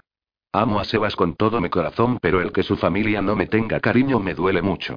No te odio, susurra y levanto mi cabeza para encontrarme con su mirada. ¿De verdad? Entiendo la razón por la que te fuiste. ¿Sí? No soy idiota, Jocelyn. Necesitabas tu tiempo y lo has hecho. Cuando conocí a mi cuñada ella ya había dejado a mi hermano en una ocasión y se atrevió a hacerlo por segunda vez. Ahora ella es de la familia y la hermana pequeña que nunca tuvimos. ¿Qué? Nani Nancy dejó a Bastián. Es algo que no me toca contarte, pero sí. Ya sabrás la historia completa. Por eso vengo a decirte que si piensas que hay un hacha en alto en tu contra estás equivocada, señorita Arden. Sonrío débilmente sintiéndome más relajada cada vez más. Es como si necesitara escuchar de un trumper que ellos no me odian, que al menos no me quieren despreciar y que se alegran de que esté aquí. Esto me empuja a imaginarme siendo una de ellos, pero todavía no puedo cantar victoria ya que debo de ganarme al peso fuerte de los trumper, Bastián. Gracias y yo te lo agradezco. Quisiera poder explicarme por ahí. Mi hermano es un calzonazos, Jocelyn. Podrías haber aparecido dentro de 15 años que seguiría esperando por ti. ¿Sí? Hay quiero decir y Eli. No, no ha tenido ninguna novia si es a lo que refieres. Y sí, para ahorrarte mierdas con él, si se ha follado a todo lo que se ha movido. Es un hombre y tiene necesidades, no puedes pretender que esté cinco años cascándosela como un blandengue. Pero esto tampoco es algo que me toque a mí contarte. Me voy, tengo cosas que hacer. Sebastián ha puesto un nudo en mi garganta. Me alegro de haberte visto, sonrío, te ves muy bien, estoy segura que Rachel se sentirá afortunada. Eso le petrifica dejándole inmóvil en su asiento cuando estaba levantándose. Me mira ladeando la cabeza, posiblemente analizando cómo sé el nombre de su chica. Nancy. ¿Hablas con ella? Solo nos hemos mandado algunos mensajes. Tuyo Bastián no le permite el móvil en las islas. Es verdad. Ella estará no disponible hasta que se le hinchen los huevos y vuelvan a Chicago. Pues iba a decirte una cosa, pero dado que ya hablas con Nancy, hazlo con ella, nadie mejor que mi cuñada te puede aconsejar sobre tu relación con mi hermano, frunce el ceño y mira de un lado a otro extrañado, estoy empezando a hablar como una mujer. Se levanta dirigiéndose a la puerta y renegando porque ha dicho algo realmente bonito y muy femenino. Me ha servido de mucho su frase, pero ya contaba con mi nueva cuñada. Sebastián, se gira mirándome, eres un hombre increíble, gracias por tu visita. Cierra la puerta fuertemente, le ha faltado lanzarme un beso en el aire para certificar que hemos tenido una conversación de chicas.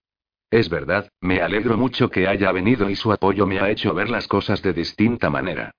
Necesitaré todos los aliados posibles para una futura presentación en familia, ya tengo el de Nancy y el de Sebastián, espero conseguir el de Bastián y el de sus padres, y por supuesto el de Rachel y aunque yo no sé si están juntos o no. Si no están juntos debo de haber metido la pata, Nancy me dijo que yo creí y ellos y he vuelto a fracasar con los Trumper, no acierto ni una. Debería sellarme la boca con pegamento para no volver a hablar nunca más. La visita sorpresa de Sebastián me ha hecho olvidar el caos en el que me veía envuelta y la necesidad inmediata de poseerlo alrededor de mi cuerpo para que Sebas tome el control de mí. Es evidente que es imposible que pueda dar un paso sin sentirme protegida, con Leo, ahora con Sebastián y con cualquier obstáculo que se me presente. Siempre voy a tener miedo de enfrentarme a la vida y Sebas es el único que puede ayudarme. Lo tomaré como una etapa nueva que quiero experimentar ya que siempre puedo regresar a mi burbuja y ser la señora Trumper con un hombre que hace realidad todos mis sueños. Además, dentro de ella solo existimos él y yo. Resoplo agobiada y para colmo me he comido mi última chocolatina. Las charlatanas se han callado y llevan un buen rato en silencio, se lo agradezco porque así aprovecho para concentrarme en adelantar algo hoy. Todo lo que me está pasando está poniendo mi mundo en desorden y no me gusta porque echo de menos a Sebas. Espero que esté bien, que no se haya metido en ningún problema con los de Malasia y que consiga ya sus malditas pruebas para que pueda tenerlo para mí sola. ¿Por qué será tan perfecto mi hombre? Quiero besarle y practicar el sexo con él, como hacíamos antes casi todas las horas del día esperando a recuperarnos para continuar. Le amo, le amo tanto. Después de este día tan complicado espero en casa a que pase el fin de semana y así poder saber de Sebas el próximo lunes. He cenado una lasaña doble porque no he podido negarme a la caja que pedía comerla con fervor. Ahora saboreo una chocolatina mientras veo un programa absurdo en la televisión, tengo ganas de meterme dentro de la cama y esperar a que venga pronto la semana que viene. Las luces de un coche iluminan mi sala y no puede ser otro que Sebas. Él deja el coche preparado en dirección al camino por el que ha venido. Está aparcando haciendo sonar más de la cuenta ese horrible motor de cientos de miles de dólares. Me levanto escondiendo los restos de chocolatina, tirando a la basura el envoltorio de la lasaña y retocándome en el espejo del baño para que me vea bien. Nunca lo hago, pero desde que he vuelto me siento diferente con él, como si fuera otra yo distinta mucho mejor que la antigua. Muerdo nerviosa mis labios porque ha tocado el timbre de la puerta, siempre lo hace a pesar de que sabe que todo el mundo lo ha escuchado llegar por lo escandaloso que es cuando aparca. Lleno mis pulmones de aire una vez más, aliso mi camiseta gigante y suelto el aire mientras abro la puerta delicadamente. Sebas. Él es mi Dios, el de mi mundo, el Dios de otras mujeres era otro hombre, pero este es para mí. Está apoyado en el marco de la puerta, se ha cambiado de ropa y huele muy bien. Su pelo está peinado hacia atrás, no se ha afeitado en más de dos días y su creciente pelo en la cara está sugiriendo que sea atendido por una delicada caricia.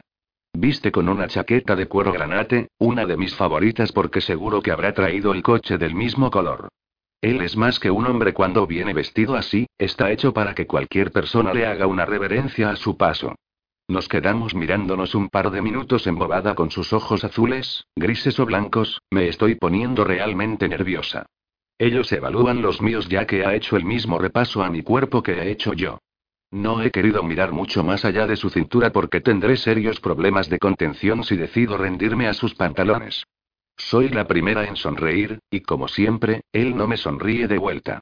Es el hombre sin sonrisa y sé que está esperando a perdonarme del todo para regalarme una. Cuando le conocí le costó bastante abrirse por completo y ser él mismo, me sonreía pero no como hubiera querido. De todas formas y a pesar de que yo sí le muestro mis sentimientos, esta noche le haré saber que se ve realmente increíble, mucho más que hace cinco años. Con mi intención de abrir la puerta, susurrarle que pase y que se tome un café o lo que quiera, se adelanta levantando su mano izquierda en alto dejando caer al vacío un objeto del que llevo huyendo durante todo el día. El collar. Lo sujeta de un extremo mientras lo miro intranquila suspirando, él ha comprendido el mensaje directo con el objeto que me va a devolver la vida. Espero a que diga algo, pero se queda paralizado con sus ojos inyectados en los míos. Es como si estuviese ordenándome que actúe o trate de decir algo para replicarle. Comprendo que con un gesto nos transmitimos más que con las palabras y es por eso que estoy retrocediendo mientras Sebas va avanzando en mi dirección midiendo cada paso que da. Al suelo. No me lo pienso y caigo de rodillas como a Sebas le gusta, apoyada con las manos en el suelo para equilibrarme si no quiero acabar haciendo el ridículo delante de él. Me siento nerviosa pero aliviada una vez que se agacha, voy a desmayarme por lo bien que huele su perfume. Sebas no tarda mucho en colocarme de nuevo el collar y yo en respirar una vez que me levanta la cara con dos dedos empujando mi barbilla en alto. Gray, gracias. ¿Por qué el collar? Él está y enfadado. Yo y no quería que y pensaba, repito, ¿por qué el maldito collar? Lo necesitaba, sube una ceja, tengo que responderle con más palabras, lo necesitaba más de lo que creía. Vuelve a estar de pie y yo a dejar caer mi cabeza. Estoy dudando en si esto ha sido una buena idea, aunque sé que en el fondo de mi corazón es lo mejor que me ha podido pasar desde que he vuelto.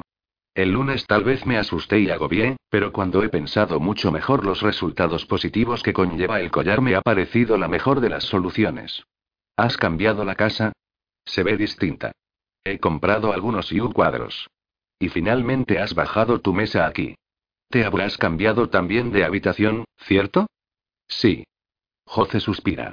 Se me y se me olvida contestarte con más de una palabra, lo y lo siento. Sí, me he cambiado de habitación. Los pasos de Seba se escuchan como los de un soldado evaluando un lugar sospechoso, ha entrado en la cocina y ha salido, ha hecho lo mismo con el baño y ahora está en las habitaciones. Baja por las escaleras cuando vuelvo a mirar hacia el suelo ya que admito que he estado inspeccionando yo también su indumentaria. Sus vaqueros viejos se los solía poner cuando salía de manera informal, son los mismos que llevó cuando se me declaró en el parque al lado del lago. Él es hermoso por fuera y por dentro, y necesita comprarse dos tallas más de camiseta si no quiere que tenga serios problemas por debajo de mis bragas. Se para justo enfrente de mí resoplando en alto para llamar mi atención. Entonces, ¿estás dispuesta a llevar el collar otra vez? Sí, y sí, señor Sebas Trumper. ¿Conoces lo que eso implica? ¿Por qué? Me desconciertas, Jocelyn Arden. Nombrando mi apellido también demuestra que está de mal humor, no le ha gustado que le haya pedido el collar otra vez y ojalá pudiera expresarme yo también como lo hago cuando las palabras me fallan. Muevo mi postura pero no cambio de posición porque él no me ha dado permiso. Pienso en que no dudaré en quitarme el collar si no obtengo los resultados de mis expectativas, no me gusta que sea tan serio conmigo. Sebas está de brazos cruzados esperando delante de mí e inundándome casa con el aire de sus pulmones que trabajan aceleradamente por una respuesta que nazca de mis labios. Él me pone nerviosa, mucho, tal vez esté más nerviosa que nunca, pero si lo pienso bien, yo he escogido esto y él solo está haciendo lo que le he pedido. Yo y Sebas y. Es y no puedo resoto sentándome en el suelo. Me doy por vencida porque no puedo engañarme e imaginar que él es la solución a mis problemas, lo y lo siento. Cierra la puta boca, por Dios. Grita. No hago otra cosa que inmovilizarme ante su frustración cuando le veo girar y entrar en la cocina abriendo cajones mientras lanza las cosas al vuelo. Con cada sonido de cada objeto estrellándose en todas partes sucumbe en mi interior un cúmulo de sensaciones indescriptibles de inestabilidad. Estoy a punto de llorar, pero su figura aparece de nuevo frente a mí mientras voltea un trapo haciéndolo más fino para colocármelo sobre la boca. Su actitud me demuestra que algo he hecho para enfadarle, pero también afronto la posibilidad de que se haya cansado de mí, cualquiera que estuviera conmigo más de cinco minutos acabaría odiándome. Se encarga de apretar bien fuerte el nudo para que no pueda hablar, como él dice, me ha amordazado. Sé que Sebas se enfrenta a sus problemas haciendo callar a la gente con un grito o con una imposición. Solía dejar a las mujeres sin habla amordazándolas sexualmente por las terribles cosas que según él les decía.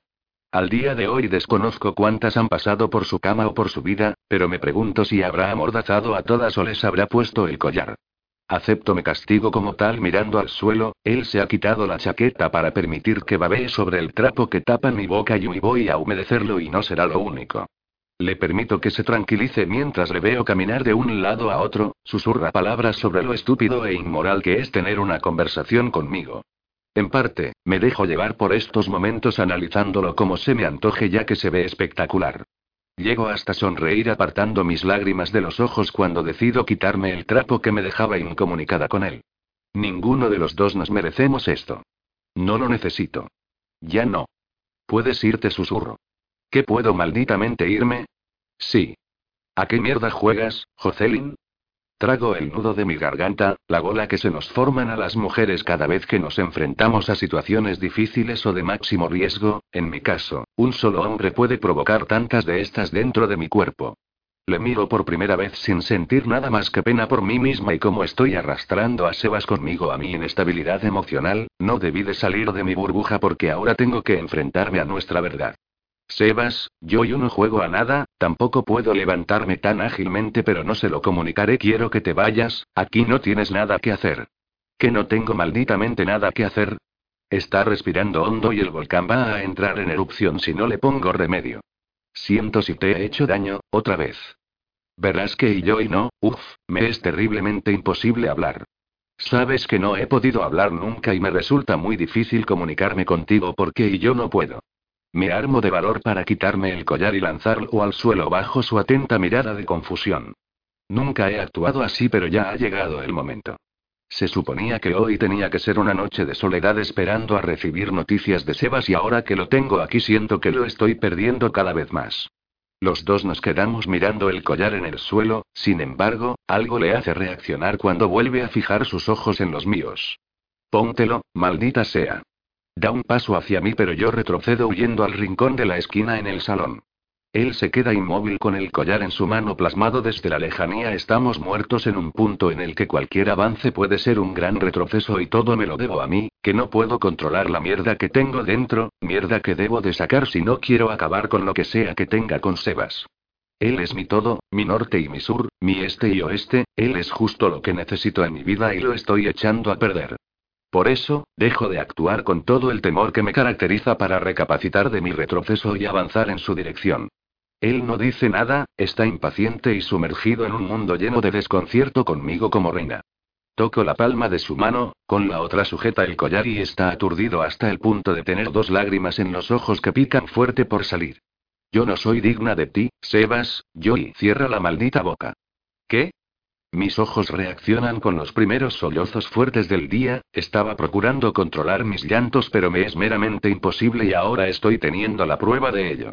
Sebas me empuja contra el sofá dándome la vuelta y atándome como si fuera un criminal, se encuentra alterado y mi estado emocional no le prohíbe actuar a nadie.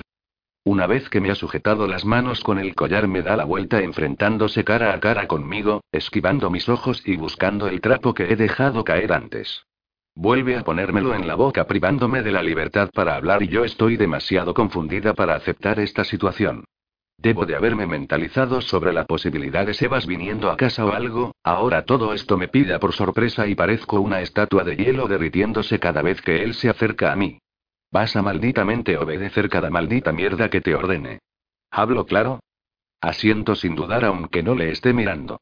Sebas sube arriba rápidamente, está golpeando muebles abriendo y cerrando cajones, va de una habitación a otra hablando solo y discutiendo consigo mismo.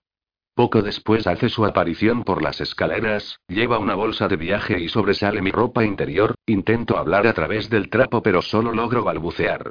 No toques mi sí. Pasa por mi lado ignorándome y entrando en el baño como una bestia, también está peleándose con la puerta rota del armario. Hace lo mismo en la cocina, esta vez se pelea con las sillas, con las puertas y con todo hasta plantarse delante de mí. No es capaz de mirarme o hablarme, simplemente me agarra de la mano bruscamente y me conduce hasta la puerta como cual delincuente que va a entrar en el coche de un oficial. Intento frenar para que note mi desconcierto, pero él tiene su mirada hacia el frente sin darse cuenta de lo que me está haciendo. Me siento dentro del coche mientras Sebas cierra la puerta de mi casa y lanza en la parte de atrás los restos de las cosas que llevaba en la mano. Yo y disimulando, continúo mirando hacia mi casa a través de la ventana. Una vez que su perfume a hombre me ahoga, suspira hondo y arranca el coche sin decirle una palabra más. Mientras Sebas conduce más rápido de lo que debería, me muevo en mi asiento para reajustar en mis muñecas el collar que me está molestando. Él me presta atención por un instante ante mi inminente movimiento. Sé que te molesta. Aguanta un poco más, ya casi hemos llegado. Quiero y deseo mirarle como él a mí, pero no puedo porque me limito a sentir. No soy una persona rencorosa y tomaré todo lo que Sebas me dé porque es la única persona que tengo en mi vida. La única. Me desconcierto todavía más cuando nos vemos envueltos en el tráfico del centro de la ciudad, es viernes por la noche y la gente aprovecha el buen tiempo para salir, temo que me vean por los cristales pero estoy segura que serán oscuros. La inquietud de saber que pueden estar mirándome casi en pijama, despeinada, atada y amordazada, pone un puñal en mi vientre que se estruja bastante fuerte. Sebas ha decidido en los últimos minutos ignorar que estoy aquí para discutir con los otros conductores, al iniciar la marcha después del semáforo giramos hasta una calle muy conocida para mí. Ya estoy empezando a negar con la cabeza cuando le miro descaradamente y llamo su atención, con el trapo tapando mi boca me es difícil que me escuche. Por favor, no, no y desecha mis insonoras palabras para adentrarse en su aparcamiento habitual, un garaje privado para los socios más VIPs de su club Golden Knight. Estoy hiperventilando sintiendo las taquicardias severas en mi corazón y negándome hasta la evidencia de que vamos a ir al club que tanto odio y odié en el pasado. Siempre fue un problema para mí por lo que hay dentro, mujeres desnudas que han practicado o practican sexo con Sebas y la idiota de su y de mí sabiéndolo y permitiéndole que se afiance a esas mises. Mises. No quiero ver a ninguna de ellas. Con su ayuda me baja del coche para desatarme con brusquedad las manos y quitarme el trapo que tapaba mi boca. Ni una maldita palabra, Jocelyn. Te hablo muy en serio. Quiero irme. Es que no entiendes lo que malditamente te digo. Yo también sé enfadarme y planto mis pies en el suelo ante el pito de bloqueo que ha dado su coche. Él se mete las llaves en el bolsillo instándome a que le siga, pero mi orgullo y dignidad no me lo permiten porque me quedo plasmada aquí mismo. Él ha tirado el collar y el trapo dentro del coche, me siento desnuda y vacía pero más como una niña pequeña que no quiere entrar con esta ropa en el último lugar de la ciudad en el que me gustaría estar. Sebas me está retando con sus ojos, esos inquisidores a punto de incendiarse en llamas reales por la observación mata que está teniendo de mi cara. No voy a entrar. ¿Cuándo te he preguntado por tu maldita opinión? ¿Vas a entrar por las buenas o por las malas? No me hagas arrepentirme de ponerte desnuda en la plataforma Golden toda la noche porque será lo único que hagas en mi club.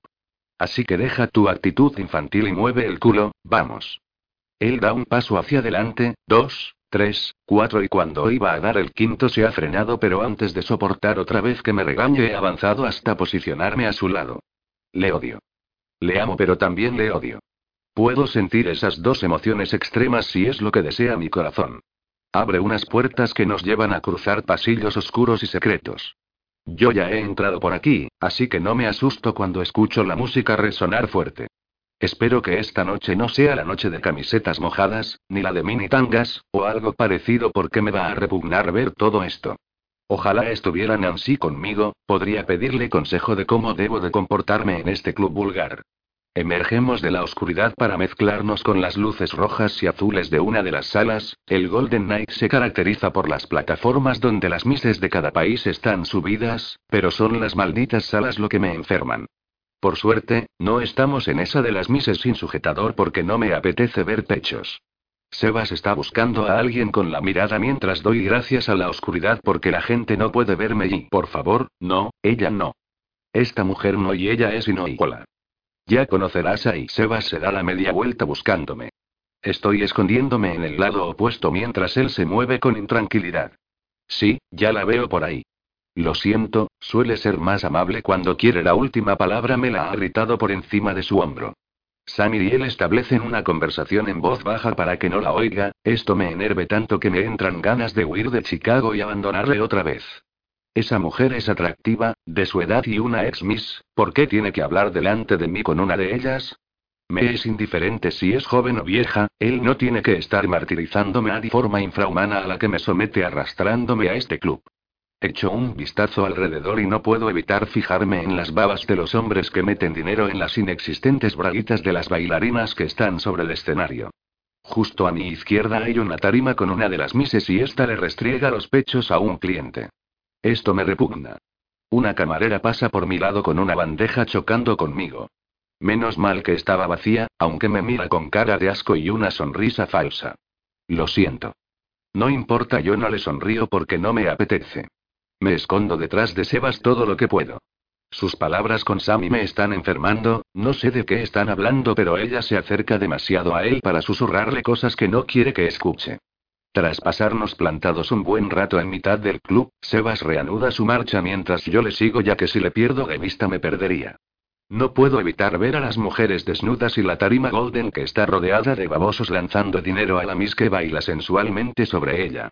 De repente, veo en la espalda de Sebas que aparecen dos piernas en sus caderas y dos manos sobre su cuello, quien quiera que sea, esa puta ha brincado bien alto hasta sujetarse a él.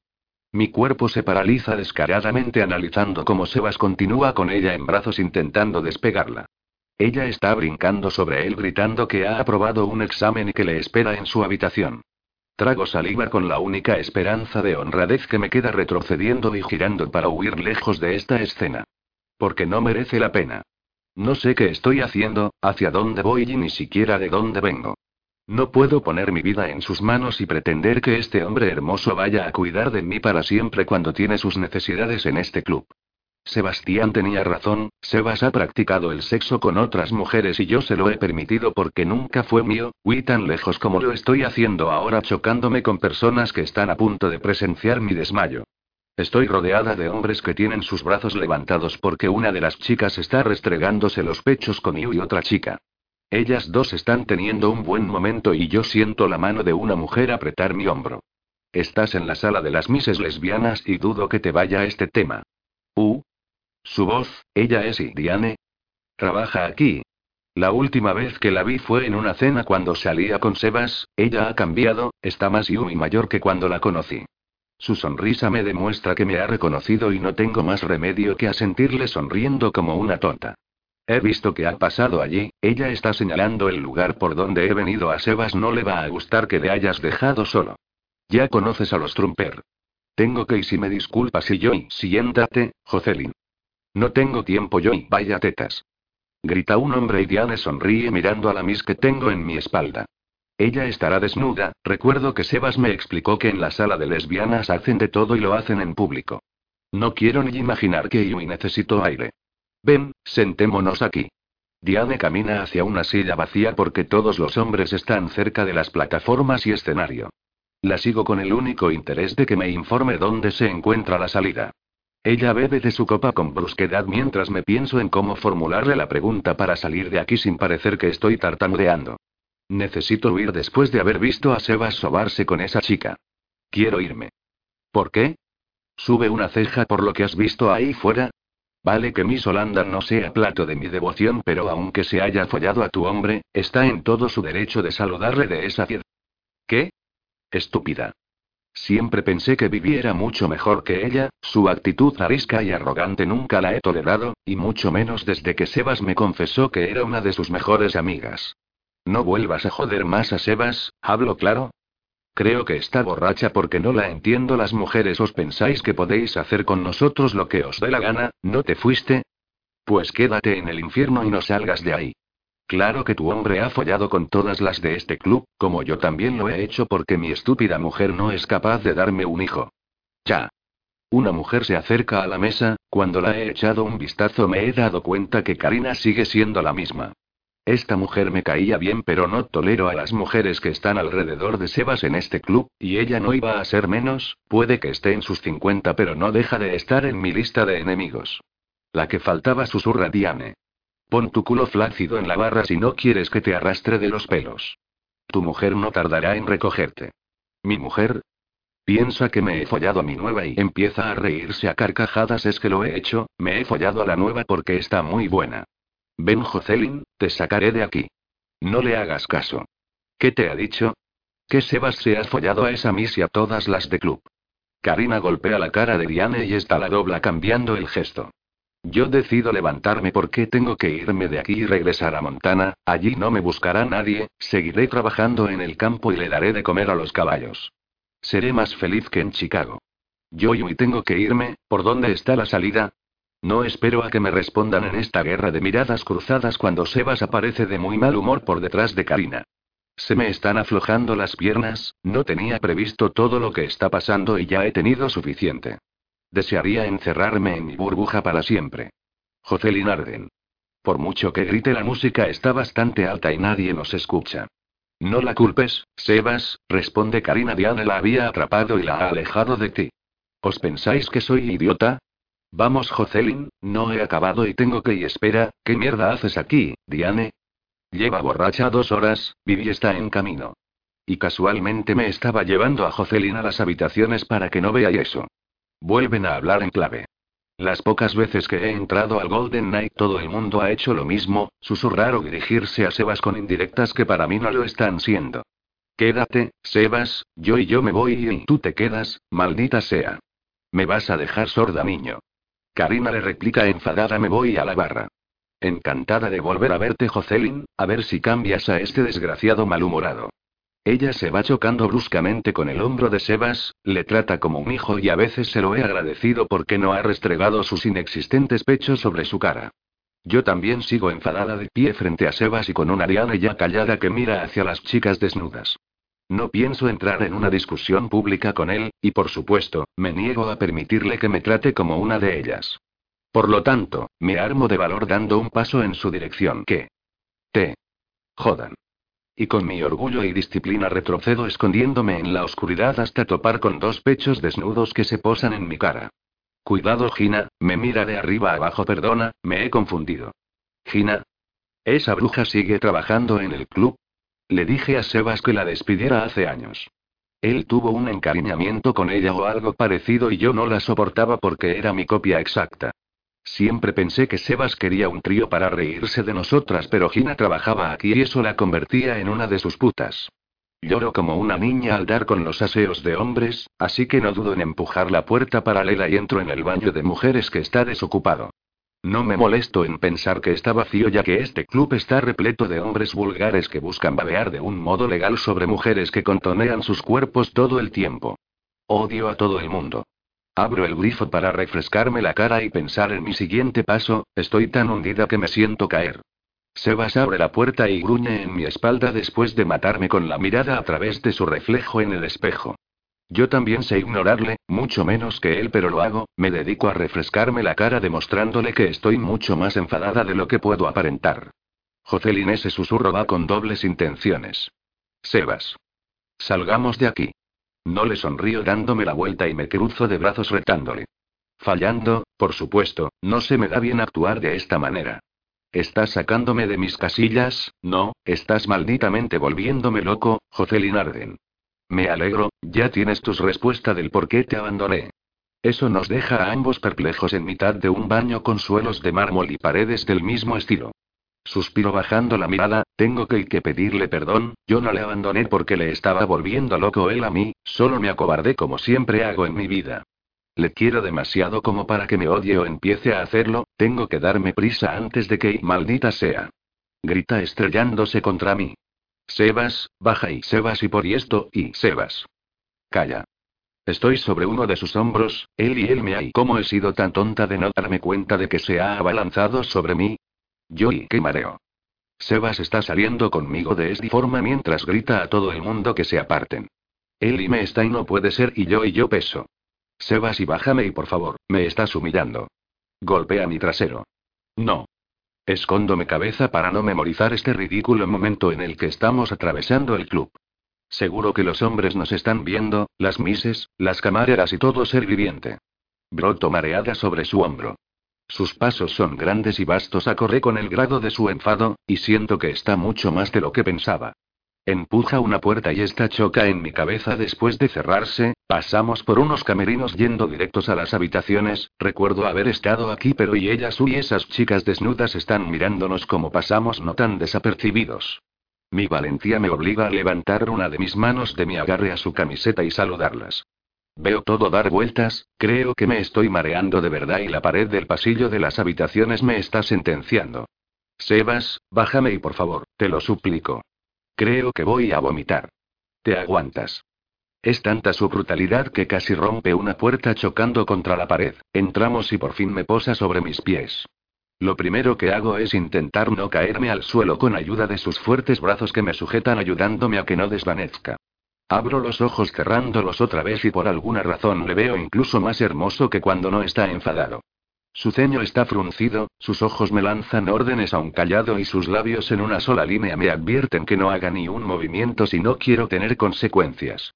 ¿Por y por qué me así? Eso no se hace y Sebas niego dándome la vuelta. Estamos en una habitación, la de una mujer a juzgar por toda la decoración que hago aquí.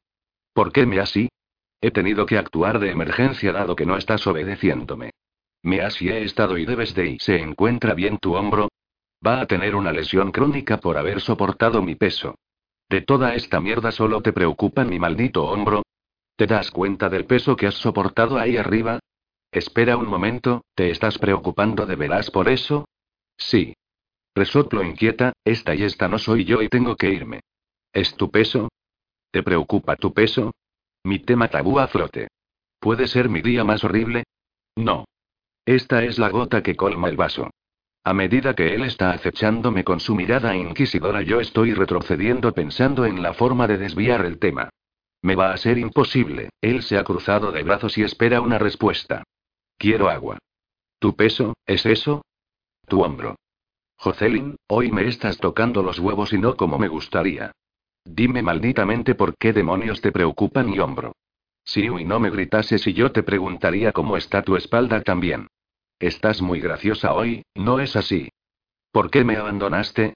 Es bastante delicado de explicar. ¿Por tu peso? ¿Es esa la razón por la cual he estado cinco malditos años de mi vida llorando tu maldita ausencia? Por favor, no. Ya está bien, Jocelyn. Habla malditamente claro porque estoy agotado de toda esta situación. ¿Te crees que yo no? Yo también estoy mal, no concibo el verte de nuevo y pensé que... ¿Y qué mierda pensaste? ¿Que podrías aparecer de nuevo en mi vida y actuar como una cría? Mírate, maldita sea. Estás actuando como mi sobrina de dos años. Pues ya sabes lo que tenemos que hacer. Le doy la espalda sentándome en el filo de la cama.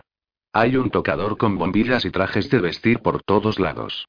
Espero que el estar aquí no haya sido premeditado porque si es así no tenía por qué traerme a la habitación de una de sus tantas putas. Resoplo bufando delicadamente mientras él está tecleando con el móvil. Menos mal que ha dejado pasarlo de mi peso o tendría que esconderme muy bien la próxima vez que huya de la vergüenza que siento. Cuando acaba de teclear en el móvil se lo mete en el bolsillo trasero y se arrodilla frente a mí. Es tan guapo que estoy mareándome de nuevo. Jocelyn, mira, no quiero estar mal contigo. Esta semana está siendo una mierda para mí y tus continuas subidas y bajadas me vuelven paranoico. Ninguno de los dos necesitamos esto. ¿Por qué me abandonaste? Por todos, Evas, ya te lo he medio explicado. ¿Te agobiaste? Es imposible, tú accediste a salir conmigo aún sabiendo cómo soy y yo. Es injusto para mí. Me debes una explicación más coherente. Prefiero no hablar de ese tema ahora me levanto y él hace lo mismo. ¿Cuándo, Jocelyn? ¿Cuándo vamos a malditamente hablar?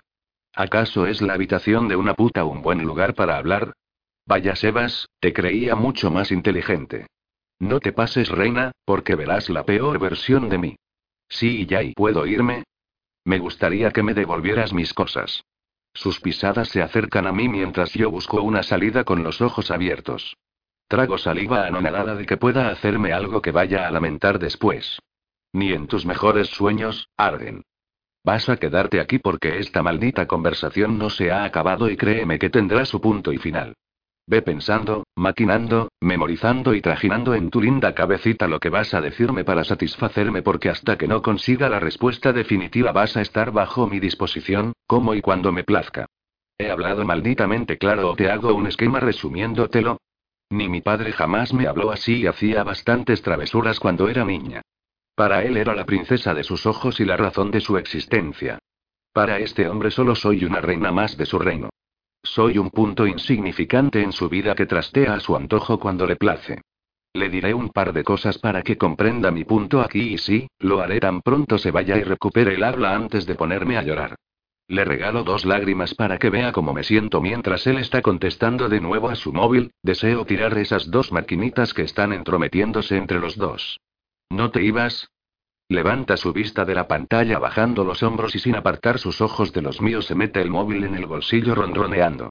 Escojo evitar que nos enfrentemos más accediendo a desvanecerme entre sus brazos que me rodean con fuerza. Te quiero tanto que malditamente me duele el corazón. Yo y yo también te quiero, Sebas. Hola, ¿se puede?